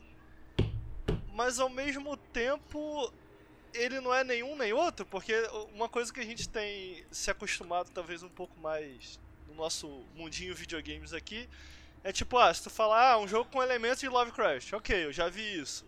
Ah, é um jogo que tu, pô, tu viaja de barco é, e tu pesca, tipo, ok, eu já vi isso, mas não da maneira que eles fizeram e o jogo acaba não sendo nenhum nem outro. Não, não é um jogo sobre a temática Lovecraft, sequer é um jogo sobre pescaria. Então eu acho muito interessante isso que ele faz é, no, no inventário. Que é meio Resident Evil, né? É, Na hora que eu total. vi, eu entendi. Então, tipo, tu vai pescando e não é só tu pescar, ah, beleza, eu tenho 15 peixes, agora eu posso voltar. Não, tu tem que tem toda a mecânica de Posicionar os peixes e aproveitar, né? É, tipo, tal, tá Otimizar o espaço, basicamente, né? o que é interessante porque faz, mesmo que de maneira inconsciente, você tomar decisões durante essa run, entre aspas, digamos, durante Uhum. essa viagem, tá ligado? Tipo, pô, cara, quais peixes eu vou pegar? Onde eu vou? Onde eu vou buscar esse peixe? Então, é- é- acaba que eu, eu mais assisti do que joguei, mas era interessante, do tipo assim, pô, beleza, o que, que tu tá fazendo agora? Ah, eu vou pescar ali porque depois eu tenho que ir pra outro lado de lá porque o cara me pediu essa parada. Então as mecânicas de pesca, elas estão lá, são coisas bem simples, cara, bem secundárias. Eu acho que o que mais chama a atenção no jogo, ele é visualmente muito bonito, né, cara? Eu, eu achei visualmente muito bonito. E eu, eu sinto que de certa forma ele tem, talvez o Lucas que jogou mais é, é, possa confirmar. Eu sinto que de certa maneira ele tem aquele loop gostoso que a gente encontra de videogame de ir preenchendo barrinhas e ir completando Sim, é. pequenos objetivos, do tipo, Sim, total. Por E tu falou que- isso. Hum. Termina, perdão. Não termina. Não, é por mais que. Ah, agora ficou muita noite, eu tô tenso, eu tenho que voltar, aí, pô, aí um bicho te bate, quebra um pouco teu barco, mas você completa, tá sempre completando micro-objetivos e por conta disso o loop dele é gostoso. Você quer. Ah, pô, só mais uma missão, só mais uma pescaria, só mais uma coisinha. Ele tem, eu sinto que ele tem esse loop gostoso. assim. Sim, total. É bem isso, é só mais uma pescaria. E é engraçado esse lance porque, tipo, de fato, a mecânica de pescar em si, todas elas são muito simples, né? Mas é meio que tu. O que que tu. Tudo, todos os personagens que tu interagem, eles. O que que eles pedem, o que que tu precisa fazer envolve tu ir lá pescar alguma coisa e entregar pra eles, né? Então, tipo assim, é, é um, é um jogo mecanicamente muito simples, mas a forma que ele faz tu dar esses, fazer esses loops e melhorar o teu barco acaba sendo tipo assim, ok, tu não fica só pescando, tu faz várias outras coisas. Sei lá, tu foge de algum bicho que tá tentando vir te devorar às vezes também, porque tem essa parada meio, Lovecraft, é, meio é, terror cósmico, né? Ah, inclusive, tu fica muito tempo na. Eu recomendo isso assim, vocês ficar muito tempo é, fora aí. Eu Tipo, não ficar entendi, muito podia tempo- explicar, eu não entendi a mecânica da noite. o olhinho e o olho Tipo assim, ficando maior. eu não É, tipo assim, tu, tu vê, se for ver, tem uma barrinha. Tipo assim, tá, tem o tempo e tem uma barrinha Ah, que, barra? tipo. É tipo um negocinho meio. Ah, é tipo um. É porque tem a um- barrinha do dia. Não, então, mas também tem uma outra que é a, a barrinha que fica é basicamente uma que vai enchendo, que ela vai ficando vermelha, que assim, quanto mais louco tu tá, mais tipo assim vai ficando. E o teu olhinho, e o olhinho vai, vai piscando cada vez mais, quando ele tá tipo completamente vermelho assim, fazendo um monte de coisa, é porque tu tá meio que no teu nível de insanidade máxima, né, no Aí nível que, de que insanidade. acontece? Aí basicamente tem mais, tem mais chances de eventos acontecerem, então tu pode é, ter mais barco te perseguindo, ter, ter mais coisas no mar que vão tentar fazer alguma coisa contigo. E aí existem vários desses eventos que são aleatórios, pode ser um tornado, pode ser um peixe vindo tentar te tipo, comer o teu barco, é, pode ser uma parada que do nada assim tu tá andando vem uma um traço assim na água bem rápido e entra no teu barco, daí fala, ah, alguma coisa entrou no seu barco. E aí quando tu abre teu inventário, todos os teus peixes estão apodrecendo, tá ligado? Então alguma coisa ah, o neles. peixe apodrece? Se tu fica muito tempo na sem vender ele, sim. Quando tu assim que tu pesca ele, tu tem assim fresco. Aí fica mais tempo ele fica tipo ah, tal coisa e ah, meio que podre. Aí daí, se fica muito tempo ele vira só uma carne podre que ocupa um lugar no inventário. Mas e aí, outra co- e aí é legal também, o que eu recomendo é vocês ficarem o maior, tipo, ficar um tempão fora mesmo e começa a ir pra direção fora do mapa. Vai acontecer uma coisa bem legal. Legal vai acontecer. Eu, recomendo. Não, eu não quero dar olha só. spoiler, assim, então vão lá e façam isso. Fala aí. Mas, mas aí, dúvida. Porque a menina, ela era muito cagona, né? Então, o que que acontecia? Ela não tinha coragem nunca de sair à noite. Aí eu, eu fiquei pensando, minha lógica de videogame. Pô, mas à noite deve ter uns peixes da hora se tu conseguir tancar o Tem, mesmo. É isso tem é peixe, pra tem, fazer. tem. Porque ela, ela ficou 5 horas pescando na área inicial, não saía da área inicial. Que que... Tem. Por acaso ela tá Tem. aqui jogando. Tá aqui. tem, é, tem peixes especiais à noite, que é só para. Tem, tem peixes que só aparecem de noite, ah, tem peixes que só aparecem em condições específicas. Mas você em área- pescava à noite, Lucas? Ah, quando eu tinha que fazer coisas assim. Eu não ficava pescando à noite porque tinha mais chances deles destruírem meu barco e me matar, né? À noite é só pra evitar, então. É, no geral tu evita, mas tipo, tem outras coisas também. Por exemplo, quando tá à noite que a, o negócio de sanidade vai, vai ficando pior, tem umas pedras que tu encontra durante, é, é, é, espalhadas pelo jogo. Que se tu tá de dia e tu tá de boa, tu to... ah, o jogo fala, ah, parece que tu tá escutando um sussurro das pedras. Aí tu toca nelas e fala, ah, tu não tá escutando nada, só uma pedra gelada. Só que se tu vai à noite, tu tem uma visão. Uma visão que não é, não, não é visual, assim, né? Ele, tipo, o jogo narra a visão pra ti. É engraçado que essa- essas visões ou contam quando, isso quando o teu personagem tá meio maluco. Ou elas contam história do mundo do jogo, ou às vezes até coisas que podem acontecer no futuro do, da, da tua jogatina ali, tá ligado? Então. Oh, e eu vou falar, tem dois finais no jogo, né? Que tu pode fazer. Ah, é? Tem dois finais. Os dois são muito legais, mas o final ruim é muito foda. Quantas Pô, assim- horas pra zerar? Pô, amigo, deixa eu Tu abrir zerou? aqui. Zerei. Eu zerei. Fiz os dois finais ainda. Deixa eu ver aqui. Mas eu fiz os dois finais porque é aquele tipo de coisa que, tipo, tu zera e aí o save, é, quando tu volta, o save é bem antes, sabe? Tipo, logo antes do. Porra, o maluco falou que zerou em 8, não é possível. A menina tá aqui em casa umas 15 horas, pelo menos. É, deixa eu ver. Eu, eu zerei. Eu acho que eu levei mais tempo, mas eu sou. Eu sou lento. Ricardo, é que tem que entender também que a gente, tem- a gente é lento jogando videogame. Eu acho que a tua amiga ah, também é eu lenta. sou também. devagar, eu gosto de curtir a É. viagem. Eu gosto de curtir a viagem. Deixa eu ver aqui. Dread. Tô abrindo aqui pra ver, amigo. Os caras parecem que Eu- jogam Ó, eu zerei. pressa, pô. Assim, tá aqui 20 horas. Deve ter sido um pouco menos, mas por aí. Mas assim, se eu zerei em 20 horas. Lucas? É, se eu zerei em 20 horas, o jogo deve É. ter 10. Tipo assim. Pô, mas eu acho que ela deve estar com mais 20 aí também. Aí. Mas assim, é, então tem todo esse loop que é muito legal. A história que o jogo conta, tipo, não é, ah, meu Deus, a coisa mais revolucionária do mundo, mas pra quem curte o tema, assim, eu acho que vai curtir também. Os finais, os dois são muito da hora. E, mano, é um tipo de jogo que tu não cansa de jogar, de verdade. É, é, é, é, pra mim é uma, uma classe, assim, uma, uma aula em como tu fazer um design elegante em um jogo, sabe? Tudo se interconecta muito bem. Tudo que tu faz, tu sente que tu nunca tá tu nunca tá desperdiçando o teu tempo, tá ligado? Sempre tu- tudo que tu faz tem algum propósito no jogo. Eu acho isso muito legal. Então eu recomendo muito Dread. Achei fantástico e, pô, recomendo fácil, muito tranquilo. É, bem maneirinho. Eu, achei, eu achei um jogo bem criativo, assim. Agora, pô, Lucas, vou ser bem sincero. Não tem nada nesse jogo que eu olhe e falo assim. Caralho, joga esse jogo por causa. Eu não entendi o sucesso dele, sendo sendo bem sincero, tão grande. Eu não tô falando que é ruim, Aham. Eu acho que é o eu tipo de dizer, jogo tipo, que eu tem- não consigo enxergar o que torna ele tão especial. Eu acho que é isso. Eu que acho que é o tipo de coisa que você tem que jogar pra sentir. Cara, é muito gostoso de jogar. Mas, mas eu E- entendo o que o Ricardo tá falando no sentido de, tipo assim, a maioria das pessoas geralmente não experimenta pra descobrir se gosta ou não, né? Tipo assim, existe um certo interesse prévio, assim, que o jogo tem que... Eu, eu, eu- eu concordo com isso, assim, de que, tipo, é difícil de entender por que, que o jogo ficou tão popular, tipo, por que, que as pessoas se interessam tanto pelo jogo, sabe? E, tipo, antes mesmo de Perfeito, é jogar... E eu não tô sabe? falando que é ruim, sabe? Tipo, Não, assim, Aham, sim, não, Então, entendi, pen- entendi. Pensando nisso, eu acho, eu, eu, eu, eu tava pensando nisso esses dias e eu acho que tem duas coisas, assim, eu acho que tem duas comunidades de videogame, assim, duas, dois campos de videogame independente que são extremamente engajados, mas que não aparecem tanto, tá ligado? Que é tipo, a galera que gosta de jogo meio slice of life, saca? Jogo de fazendinha, jogo de fazer atividades e essas paradas assim. E a galera que gosta de jogo de terror, né?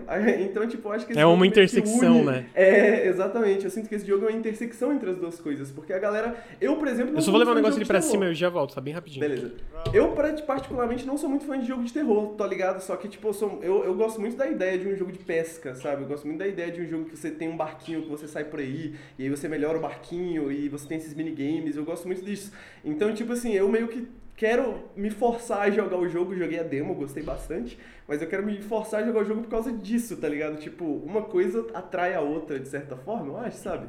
Eu sinto que a popularidade dele vem um pouco por causa disso, mano. É, faz sentido. Alguém comentou ali no chat que acha que é total a temática e eu sei lá, mano. Se a gente for olhar direito, jogos que parecem até legais, com temática Lovecraft que não faltou nos últimos anos, videogames, desde que os videogames de- descobriram Lovecraft, É, vai sair o Last Case of Benedict Fox semana que vem, né? tá aí, tá aí, vai sair também. E eu sinto que tem tanto jogo com essa temática que não vinga como esse jogo vingou, sabe? Yeah. Eu, eu sinto que esse jogo vingou muito, ele tava na boca do povo do nada, É, é um jogo eu independente, Eu pequenininho, sinto, tá ligado? eu sinto que é uma bola de neve, tá ligado? No sentido de que, tipo assim, eu acho que o tema, ele é, é- o tema, as ideias, é muito atraente já de primeira vista. Só que isso, isso é, tipo, só o suficiente pra você chamar a atenção da pessoa que talvez queira comprar, tá ligado? E aí a pessoa procura no Google Dread Review, e todos os reviews são excelentes, né? Então, tipo assim, aí eu acho que vira essa bola de neve, no sentido de que, tipo, eu acho que ele é muito atraente já em primeiro lugar, assim, sabe? À primeira vista.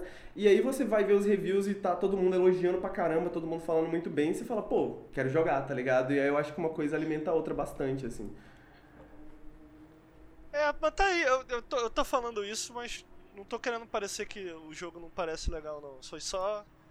Porque ele, fe- ele fez certo sucesso com streamer também, não, não fez? Eu tô viajando? Pois é, eu, eu sinto que tipo, fez bastante sucesso também, por exemplo, com. Esse, é, é isso, né? Tipo, um streamer que jogaria um Stardew Valley. É, né? E esses streamers que jogariam Stardew Valley, esses streamers que jogam esse tipo de jogo também é uma grande parte do- dos streamers, né? Tipo, essa pegada mais chill de videogame, sabe? Que é, não é tão comum muitas vezes, mas eu acho que esse, esse, esse é interessante porque ele tem essa tensão, né? Entre um chill, uma coisa bem tranquila, verdade. relax, É e essa coisa que é um pouco mais tensa, um pouco mais, sabe? Não, eu isso acho é- que essa, essa tensão é o que faz. Voltei. de assistir, por exemplo, é o que faz o jogo tão interessante. Tipo assim, É. essa- tem esses dois lados. Assim. Mas é isso, parece legal o jogo. Recomendo muito, gente. Vale muito a pena. Eu amei o jogo, assim. Tô, tô jogando ainda Agora sabe o que, que faltou, Lucas? O que é, amigo? Uma metralhadora no Faltou barco? nesse jogo, pelo menos eu não vi. Beijar na boca Uma- do peixe.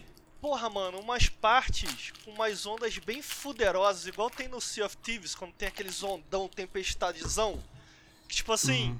a onda tá tão alta que tu não consegue mais enxergar o horizonte do outro lado, só vê a onda. Pô, isso é maneiro, Uhum. ficou faltando isso no jogo, né? Isso é legal Isso é mesmo, não tem. maneiro. Tá aí. Dread. E agora o Henrique fazendo sua fama, né? Fazendo jus à sua fama. Trouxe eu não um jogo sei que estranho. jogo é esse, mas se esse jogo for feio, eu vou ficar puto. esse jogo é lindo, cara. Esse jogo é lindo. Você vai adorar, Ricardo. Caraca. É, Bom, mano, quando a gente vai falar de jogo estranho, né? é, Eu sei que o... eu já não espero nada do Ricardo, tá ligado? Eu já não tenho nenhuma expectativa, assim, com, com... em relação ao Ricardo de convencer, Oi. persuadir, tá ligado? Não tem como. Eu falei. ri muito. Eu ri muito no último podcast que, que eu gravei com vocês. Eu não lembro o termo que tu usou, mas o, o Henrique falou assim: Pô, é foda. Falar dos jogos que eu quero com o Ricardo é tipo ter um cara na plateia falando Uh! É o É, né? melhor material. tipo assim, escreve melhor. é Tipo, caralho, Aquele eu com- corvinho assim, né? Moleque, Material eu melhor. E comecei a rir, cara.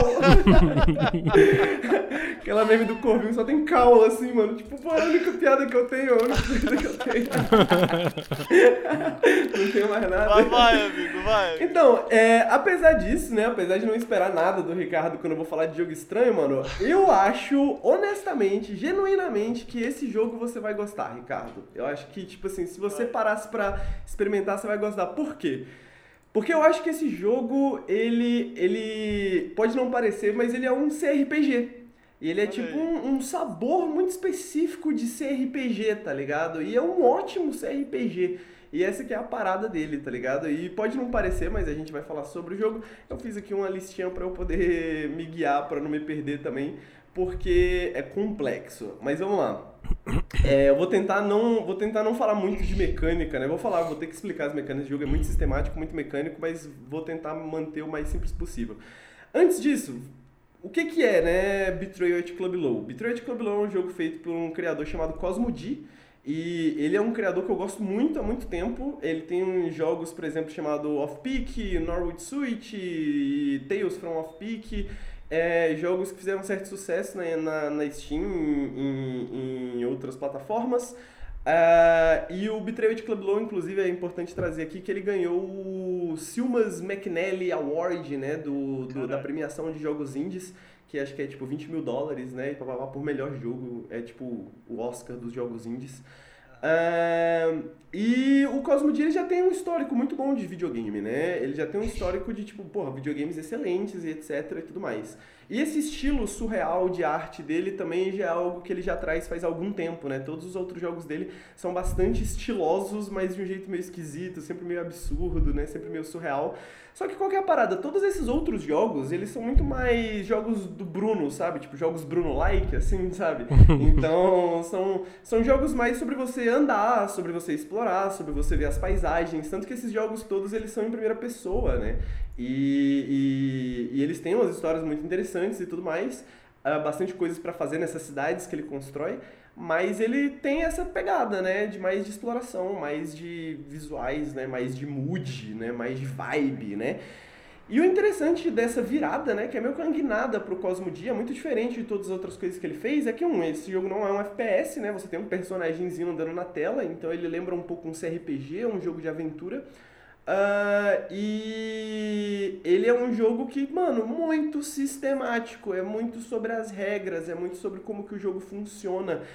E ainda assim, utilizando toda essa estética, todo esse mood, toda essa vibe que o Cosmo D sabe construir tão bem, né? Como alguém no Rock Paper Shotgun falou, é, são essas coisas super surreais, super absurdas, mas que no mundo do Cosmo D tudo faz muito sentido, sabe? Tipo assim, é tudo muito coeso ali naquela realidade, sabe? Você não, você não questiona muito. Por que, que isso é assim, sabe? Tipo, só é, sabe? Qual é a história do jogo? Você é um espião, basicamente, e você precisa entrar nessa boate. Você trabalha no Pra- iFood, alguma coisa? Então, você vai disfarçado de um entregador de pizza.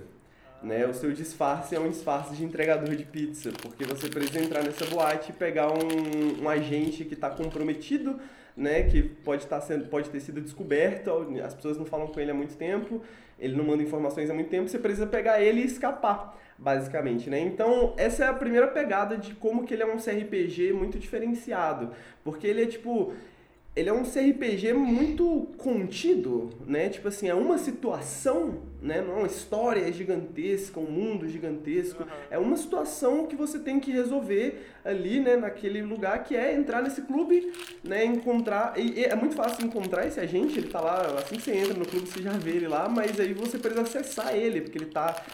Ele tá, ele tá rodeado de guarda-costas, né? No, na parte VIP da, da boate e tudo mais. E aí, mano, é essa situação, é essa situação que o jogo te joga. Tanto que essa situação é relativamente simples que o jogo você consegue fechar em duas, três horas, sabe? Aí eu E- gostei, hein? Aí me ganhou, É, hein?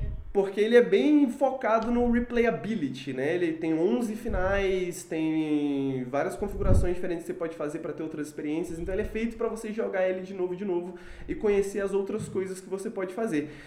E, mano, legal, isso já é bacana pra caramba, só que, tipo, isso só funciona porque ele tem uma base mecânica e sistemática muito forte, assim, sabe? E aí a gente vai ter que falar de dados, né? Tipo assim, tudo nesse jogo são dados. Esse jogo E não aí, ganhou o Selmas McNally?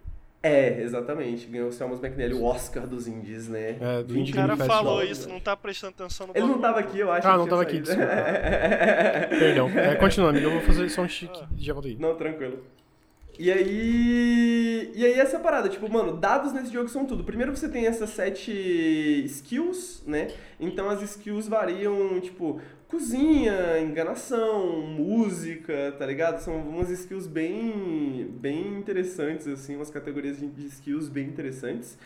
E ele tem os cheques, né? Tipo assim, tudo que você precisa fazer, tudo que você precisa de alguém, tudo que você precisa, tipo, enganar alguém, ou você precisa conseguir acesso, ou uma informação que essa pessoa tem, tudo isso se passa por cheques dessas skills, por cheques de dados, né? E todos os dados são D6.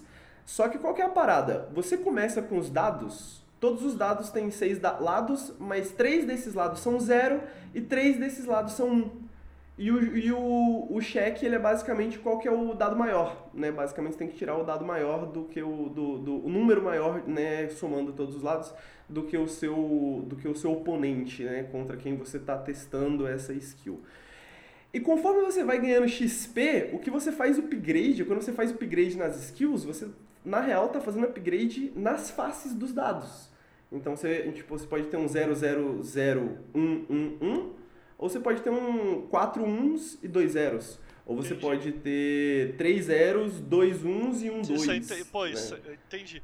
Vai- acho que vai ficar difícil pra quem só tá ouvindo, mas. Com certeza, com é, certeza. com a ajuda é. visual ali, que quando tu tava falando, tava meio na tela e eu Tava falei. aparecendo Na hora eu entendi, eu falei, né? pô, interessantíssimo. Isso aí É pegou. muito interessante, cara. Muito é muito interessante. interessante. E aí, não só isso, mas aí o jogo, tipo assim. Porque tem, é tem, lic- uma, tem uma decisão estratégica aí, né? De, tipo assim, pô, eu quero ter um 5 no meu dado, ou eu prefiro ter vários 3, é isso? Eu tô- tô- Exatamente. Tô, entendendo eu, quero, eu, quero, eu quero ter uma face que ela é super forte, e aí tem uma chance em 6 dela aparecer, ou eu quero dividir né, Muito o valor interessante. entre as faces dos dados, Muito né? Pra que os interessante. dados subam mais equilibradamente, tá ligado? Tô falando, E aí vai das aí skills cada- que você precisa. Aí tu tem que botar o, o- ponto nos dados de cada skill como, pô, muito de cada muito skill. legal. De cada skill. muito cada legal, skill você sobe um, um diferente, tá ligado? Muito inteligente. Mano, isso é muito inteligente. Aí não só isso, os caras, o cara coloca lá um dado de pizza, tá ligado? Tipo assim, você tem esse dado especial que é um dado de pizza. Você, uma hora você descobre um forno de pizza. E aí você, tipo, você coleta ingredientes. E o que, que esses ingredientes fazem? Quando você vai fazer uma pizza, esse dado de pizza, esses ingredientes dão poderes especiais. Tipo assim, se esse dado cair esse, essa face, você ganha mais dinheiro. Ou você ganha um mais um. Ou você ganha um mais dois. E aí você pode customizar essa pizza do jeito que você quiser, tá ligado? De acordo com os ingredientes que você tem. Que dá mais um bônus na hora que você for checar esses dados e você for jogar esses dados. Só que diferente dos outros dados, ele, tipo, ele é totalmente customizável, né? Então você pode meio que tipo, quebrar, tentar quebrar o jogo, sabe? Você pega uns ingredientes e aí que junta com aquela parada, tal, tal, tal, e você vai meio que quebrando o jogo. E você pode customizar isso a qualquer momento, né? Tipo, você pode parar, voltar, é meio que quase a sua armadura, digamos assim, sabe? É quase tipo as- os seus equipamentos, assim, que você tá customizando, tá ligado? E não só isso, mas tipo, ele tem as condições temporárias. Que qual que é a parada? Tudo que você faz, tudo que acontece com você, acaba se tornando um buff temporário ou um nerf temporário, tá ligado? Então, tipo assim, se você consegue, tipo, você vai, sei lá, abrir uma fechadura. E aí tem um skill, um cheque de dados. Aí você consegue passar esse cheque de dados. Aí você ganha no próximo cheque de dados que você for fazer, você ganha um mais um, porque você tá se sentindo esperto. Porque você conseguiu abrir a fechadura, tá ligado? Agora imagina que você falhou. Aí você falhou no teste da fechadura, agora você tá com condição temporária de menos um, porque você tá se sentindo burro, sabe? Porque você não conseguiu abrir a parada lá. E todos os cheques, eles podem ser testados de novo sem problema de falha, né? A única coisa que você recebe quando você falha são essas condições temporárias. Então o jogo meio que cria um certo momentum tá ligado? Porque, tipo assim, quando você engana aquele cara, aí você se sente bem. Aí você fala assim. E, e, e, e, o jogo, ele, ele meio que tem informação perfeita. Tipo, você sabe exatamente quantos, quanto você precisa, quais dados que o cara tem, quais as condições que afetam o NPC, porque dependendo do que você for fazer, isso afeta o NPC também. Então, se você assusta o NPC, ele tá com menos um, porque ele tá assustado tá ligado? Com aquela parada que você fez, né? Então você vai criando esse sistema assim de dados e como você pode testar tudo ao mesmo tempo. Você fala, porra, agora que eu tô com esse mais um, eu posso fazer aquele outro teste lá. Porque aí eu acho que talvez eu tenha uma chance boa de conseguir. Hum. Aí quando você consegue aquele outro teste, você ganha mais dois. Você ganha pode fazer outro, outro bônus temporário. Exatamente. Aí você vai meio que conectando as paradas e você vai meio que desconectando uma corrente também, porque você tá fazendo uma quest de tipo entrar no, no, no, no na sala de segurança para ver as câmeras e tal, tal, tal, mas aí você lembra que tem um teste lá na cozinha da boate que agora você vai ter bons pontos e as condições temporárias certas. E se você falhar em outro teste agora, você vai perder essas condições é, temporárias. Essa, então você essa, vai lá na cozinha. Essa ideia de design do failing forward é muito maneiro. É, exatamente, cara. É um jogo que ele não te pune por. Ele te pune por falhar, né? Ele não te pune com fail state, assim, de tipo, acabou o jogo, você vai ter que recomeçar. Mas ele te pune no sentido de você ter que se reorganizar né? Tipo, uhum. isso que gera novas, novas coisas. Porque quando você falha um teste, aí você tem aquele menos um, você pensa assim, pô, eu lembro que tem aquele teste lá que é muito fácil.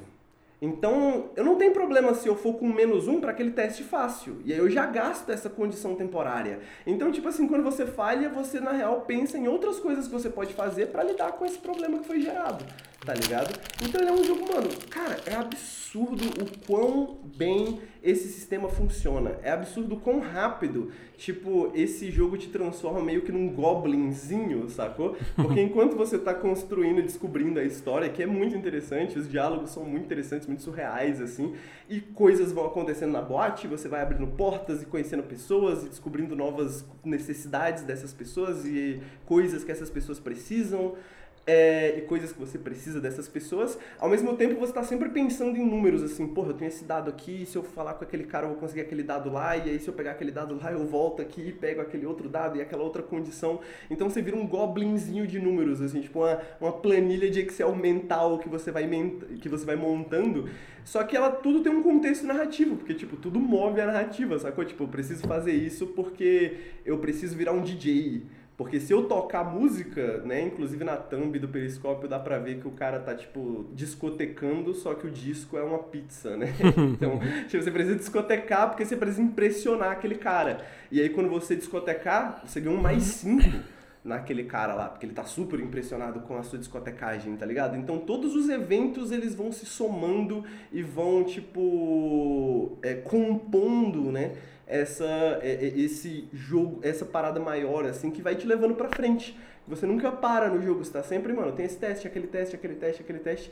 E, mano, essa parada de ter ter ter vários finais, né, cara? Ter vários finais porque ele tem várias possibilidades, né, de como você pode guiar essa história. E para você meio que entender realmente o que tá acontecendo, você vai precisar jogar algumas vezes, né? E o sistema funciona perfeitamente bem para isso. O jogo, o, o, jogo dura, como eu falei, tipo umas duas, três horinhas. E quando você, dom, você joga pela primeira vez, você entende melhor o sistema, na segunda vez que você vai jogar, vai ficar tudo muito mais óbvio, tá ligado? Tipo uhum. Tipo assim, mano, é isso que eu preciso, é aquilo que eu preciso e tal, tal, tal.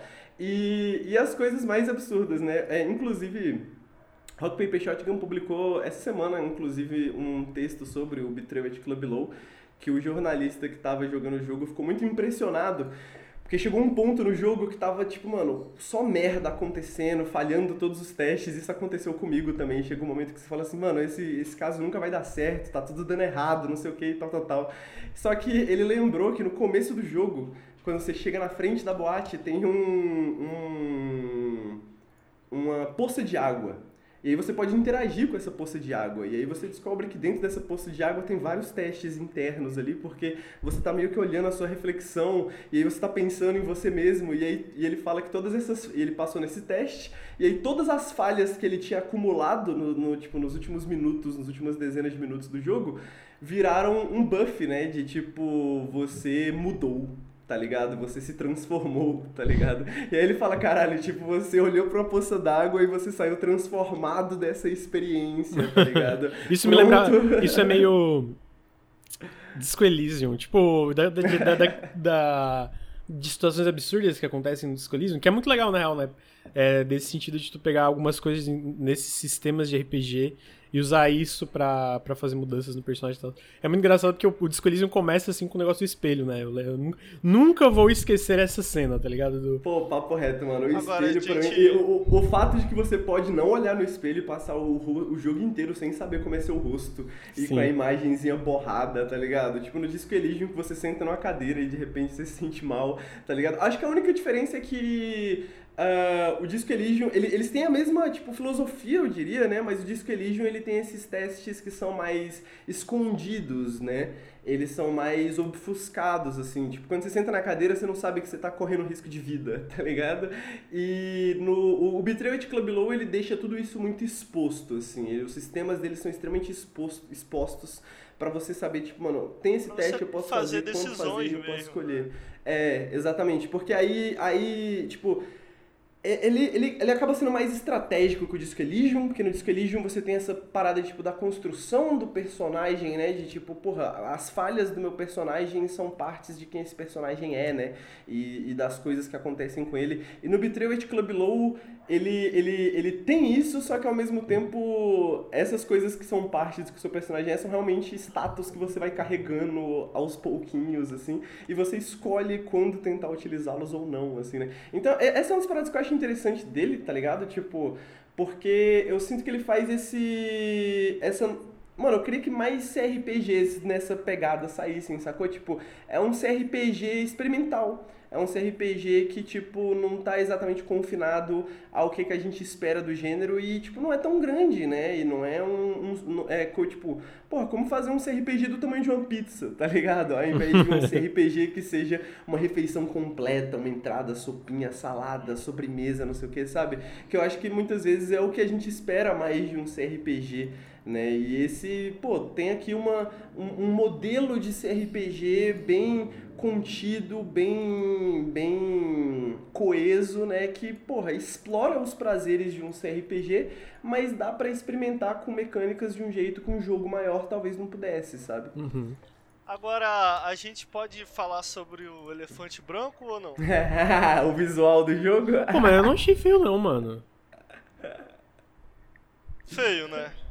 Caralho. Meu Deus. Ah, olha só, a gente não vai falar disso não, tá, Ricardo? Olha Pode... só, não, não. Eu tenho uma coisa séria a falar. Sabe o que que me cansa, ô Henrique? Diga. Tem lá, a gente tem joguinho 2D, a gente tem um joguinho lá 3D com... A gente tem o cel shading, a gente tem o cartunesco. E às vezes o que me incomoda é que eu acho que dá para ser diferente tem uma característica própria. Eu considero, eu vou dar um gênero a esse gráfico de Henrique. É, é visual transgressor. Um visual Justo, transgressor parece. Visual transgressor. Mas não, parece que é tudo igual. Parece que não tem um negócio. Um, um... Porra! Ah, Quer ver um que, tá, que, é criativo? Acho que você tá aquele, olhando muito superficialmente aquele, aquele, pra parada, talvez. Aquele é, Helix, acho que é Helix chama. Helix, Helix. Pô, lindo! Tipo assim, diferente e maneiro pra caralho. Quer ver outra? Aquele jogo que saiu recentemente. Da galera chilena lá. Como é que é? É. The Eternal do, Cylinder. Do... Tu falou que esse jogo era feio, não, hein, Não, não, o, o do jogo do ouro. Do jogo do ouro. Ouro? Não, do ouro? É, o ouro do. Ele parece o ouro do Street Fighter 3, vocês não sabem, né? Ah, o Clash Artifacts of Chaos? Ah, o Clash Artifacts of Chaos, né? Pô, diferente, irado o gráfico. Mas, pô, direto eu vejo esses jogos. Que... Amigo, eu só eu quero lembrar, tá? O Ricardo que. Porque quem bate não lembra, quem apanha nunca esquece. o Ricardo tá agora falando, não, o Clash é bonito se a gente volta pra um podcast, um evento que esse jogo foi revelado. Ele falou, caralho, mano, que jogo feio! Eu lembro, eu lembro. Então, assim, quem bate quero... não esquece. Mas quem apanha. Não, quem bate esquece. Quem bate esquece, quem apanha nunca esquece. Eu quero deixar minha crítica que o jogo dá pra ter visual diferente sem cair nesse poço aí de criatividade que parece. Ah, a gente tem visual transgressor. E o que, que é visual transgressor? É esse negócio com umas texturas esquisitas. Parece que. Não, eu, eu, eu, eu discordo. Eu tenho, tipo Ah. assim, eu fico pensando assim, ó. Coisas que eu, que eu lembro, assim, fora das coisas que você citou, que eu acho que são todos ótimos exemplos, que tem visuais bem diferentes. Tem o jogo que eu citei no outro periscópio, que é o 24 Killers, que ele tem, tipo, uma pegada bem pré-renderizada, assim, e tal. É, tem o Crude Squad também, por exemplo, que eu acho que Não, talvez o até Crunch pareça... Squad tá dentro desse. desse. Desse. desse Pô, é desse definitivamente transgressor. O, o, Pô, o é é, é- transgressor. Ah, eu acho parece, que transgressor... com, parece com o desse jogo, porque Não, é, então, eu é acho o que visual. transgressor é uma É o boa visual palavra. transgressor padrão. Parece que não Eu tem acho que criatividade. transgressor é uma boa palavra porque, tipo assim, o que a gente espera de um visual transgressor é uma coisa que, tipo, não necessariamente obedeça às regras, digamos. Mas aí né? ele obedece a uma lógica própria, é disso que eu tô falando. Tipo assim, Então, ele eu não é obedece eu- às lógicas tradicionais, mas obedece eu- uma lógica própria do que o, o, o, o cara que criou entende como transgressor e eu Então, acho O que pouco eu criativo. quero dizer é que superficialmente eu acho que pode parecer isso, tá ligado? Mas da mesma forma que superficialmente você pode olhar pra, tipo, Zelda e Tia e falar que eles são jogos que parecem Eu tenho, eu tenho uma opinião parecidos, mais entendeu? que vai além, que eu acho que eu já, já destrinchei o que o Ricardo tá tentando fazer. O Ricardo tentava vir aqui e falar, pô, o jogo é feio. Aí a gente cansou, a gente trouxe Uhum. contrapontos que eram muito fortes, que ele não, conseguiu combater. Então ele tentou criar um, um- um- uma dissertação. eu- Peraí, fica na Ele tua, tá tô terminando. sofisticando o Ele é, ele né? tá sofisticando a linguagem. Ele tentou criar uma dissertação pra falar, não, não é que é feio, é porque tem toda esse, essa, essa razão aqui em relação. Sendo que assim, no fim, o que quer dizer que ele acha Ah feio e ele tá Ah errado. lá, o druida é, eu- bicheiro eu- me entendeu. É isso que eu tô falando. Não, o mas eu Ricardo tá concordo, dizendo eu que o co- visual transgressor já tá tão batido que virou mais um padrão. é Então, isso que eu tô mas dizendo. eu, eu discordo dessa análise, porque é isso que eu tô querendo dizer. Tipo, superficialmente falando, você pode olhar e falar que sim, porque, tipo assim, ah, são cores que são destoantes, você tem texturas que parecem esquisitas ali, porque é essa parada do estranhamento. Mas se parece, se parece normal pra você, isso é bom, significa que tá funcionando. Eu acho que faz parte. Transgressor é uma categoria móvel, né? É uma categoria que vai, vai sempre, tipo, o que era transgressor ontem não é transgressor hoje, porque já- o que era ontem já foi transgredido, né? Então, se você acha que, tipo assim, pô, parece algo, parece um jogo que eu já vi, parece uma coisa que é, é, é, é- é comum, ou alguma coisa assim, eu acho que isso é um, é um ponto não, não positivo. perde o ponto. Eu acho que, Não eu acho que você tá. Então, porque superficialmente falando, eu acho que é isso. Você vai. Eu acho que é reconhecer que isso é uma escola de. uma forma, um movimento de design de uma maneira visual e tal, tal, tal. E aí eu acho que a gente vai ter que entrar justamente quando a gente pega, sei lá, dois Souls likes diferentes, dois Zeldas diferentes ou coisas assim, e pensar mais especificamente como esses jogos são diferentes entre si. Então, tipo assim, o Crowd Squad, ele tem, mano, muitos elementos de interface gráfica, ele tem muitas dessas paradas que são muito diferentes de outros jogos, sacou? E eu acho que o Betrayal at Club Below, ele tem também suas particularidades. Eu entendo que, tipo assim, é... Porque que- qual que é a parada? Você tem que pensar que a maioria desses jogos experimentais são feitos por criadores pequenos, e criadores pequenos têm poucos recursos, então você precisa lidar com limitações de recursos. Então, como que você lida com essas limitações de recursos e cria um estilo visual próprio que faça sentido pra você? E eu acho que o Cosmo D tem isso, ele tem uma voz própria, sabe, na surrealidade que ele constrói na cidade. A maneira, tipo, a, a, a linha de céu, né, que você vê, os prédios deles não são arquitetonicamente realistas. Eu acho que o, o estilo dele lembra muito um mangá, de certa forma, porque é extremamente expressivo, né? No, no, no vídeo que tá na, tava na tela dava pra ver que quando você chega no segurança, o segurança ele tipo, é gigante, tá ligado? E você parece uma formiga perto dele, assim. Tipo, as pessoas elas são extremamente exageradas, assim, você vê isso pelos itens que tem nas salas delas, por exemplo, né? Você vê, tipo, a personalidade delas na sala dela, nos ambientes que elas ocupam, tá ligado? E esse estranhamento, né, tipo, eu acho que é isso. Eu joguei, eu, eu, eu gosto tanto do Cosmo D, gosto tanto do at Club Low, que realmente não me causa mais estranhamento, sacou? Tipo, eu não jogo e falo assim, caraca, que Eu- eu estranho, tô- que transgressor, tá ligado? Tipo assim, Eu pra tô- mim é meio que mais um jogo numa linha que ele tá desenvolvendo, numa linha artística, numa linguagem que ele tá desenvolvendo há muito tempo, que eu, Eu tô- acho que agora vai mais nos específicos, vai menos na gramática e mais nas sentenças específicas que ele tá criando, Eu entendeu? tô trazendo isso pra cá porque eu, depois do último podcast, eu fiquei pensando, tipo assim, pô, o que que é? O que que é que me faz evitar tanto esse tipo de jogo? Pô, mas, é, mas eu entendi que E quer eu dizer que é um que padrão. Pior do que, ser, pior do que ser feio, sabe o que que é pior do que ser feio? É ser desinteressante visualmente. Eu Mas olha só, é por- muito desinteressante Mas é porque o, o jogo do último periscópio que o Henrique trouxe, eles são muito diferentes visualmente. Eu não acho que tem similaridades. Ah, eu acho que entra nesse. Ah, mas daí eu acho que aí é má vontade. Eu acho que é má vontade. Não, eu- Muito diferente. Sabe É porque que é? eu Eu acho que, tipo assim. Eu é- nem- olha, que, olha que coisa horrível. Eu nem lembro qual era o visual do, do jogo. Mas por que você tava muito preocupado em falar besteira, né, cara? Então, pô, pior Por isso que eu falei, Henrique. por isso que eu falei, tu deu um contraponto muito vou- bom. eu, mas a o partir ponto de hoje- Ricardo não tinha embasamento falando, nenhum. cala a Não, boca. papo reto. Eu, Eu, a partir de hoje, eu não eu vou mais falar que o gráfico é feio. Eu vou falar, olha que gráfico desinteressante. É isso Eu eu joguei esse jogo em live, todo mundo que chegava na live falava: Caraca, que jogo interessante, caraca, que jogo bonito. Me lembra aquele jogo lá, me lembra aquele jogo lá. Pô, esses visuais pré-renderizados dos anos 90. Tipo, a Ah. parte visual do 24 Killers foi uma grande discussão, mano. E um ponto de interesse central das pessoas que estavam assistindo o jogo quando eu tava jogando aqui na live, tá É ligado? porque Então, tipo assim, se você não que- prestou atenção, aí já não é culpa É do porque jogo, esse tá povinho ligado? que fica aqui no nosso chat, que é metido a, a, a gamer cineasta.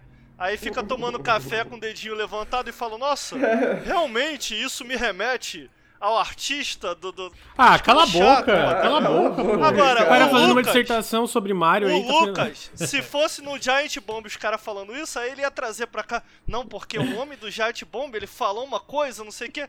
Porque o Lucas é assim. O Lucas é. Eu nem ele- acompanho o Giant Bomb, ele seu arrombado. Eu nem entendeu? acompanho o Giant Bomb. Inclusive, vou além. Ah, Não vou não, não vou não, porque todo mundo gosta de Giant Bomb. eu falei. Deixa os já caras lá, deixa os já- caras já lá. falei. Eu tenho certeza que eu tenho fãs, eu tenho ouvintes que me apoiam. Pronto. Bom, mas aí, tipo assim, a gente sabe que pessoas com opiniões erradas vão sempre existir, né? Exatamente, E o nosso papel aqui exatamente. é justamente trazer um contraponto, trazer um outro ponto de vista. Eu vou né? parar que o gráfico é feio. O gráfico é desinteressante. Eu achei Não, o gráfico desse jogo desinteressante. Eu acho, e, e, de novo eu volto a bater nessa tecla, eu acho que essa que é a parada, tipo assim, transgressor é tipo um termo, uma categoria móvel, que tipo, o que é transgressor pra você vai do que você tá acostumado a consumir, tá ligado? Tipo, então entendo que esses jogos são vistos como jogos transgressores pra você. Agora, pra mim, esse jogo, tipo assim, eu, eu jogo jogos do Cosmodi, sei lá, desde o primeiro jogo dele de 2012, sabe? Então, quando eu vejo num screenshot de um jogo dele, eu sei que é dele. Sacou? Porque eu, eu consigo reconhecer porque eu já, tipo, faz tempo. Então, tipo, pra mim não é mais transgressor, sacou? Tipo, pra mim é uma linguagem do artista, como ele utiliza essa linguagem e ele traz essa linguagem em todos os jogos dele. E eu acho que, mano, você vai ver isso em vários outros jogos que você considera feio e etc. Você vai ver que, tipo, cada um tem suas particularidades. Por Falta- mais que eles tenham suas falta- semelhanças. Eles têm suas semelhanças em termos de filosofia. Falta coragem. Falta coragem. Mas assim como um jogo cel shaded tem semelhanças com outros jogos cel assim como um jogo realista tem semelhanças com outros jogos realistas e ainda assim vai ter suas particularidades próprias, entendeu?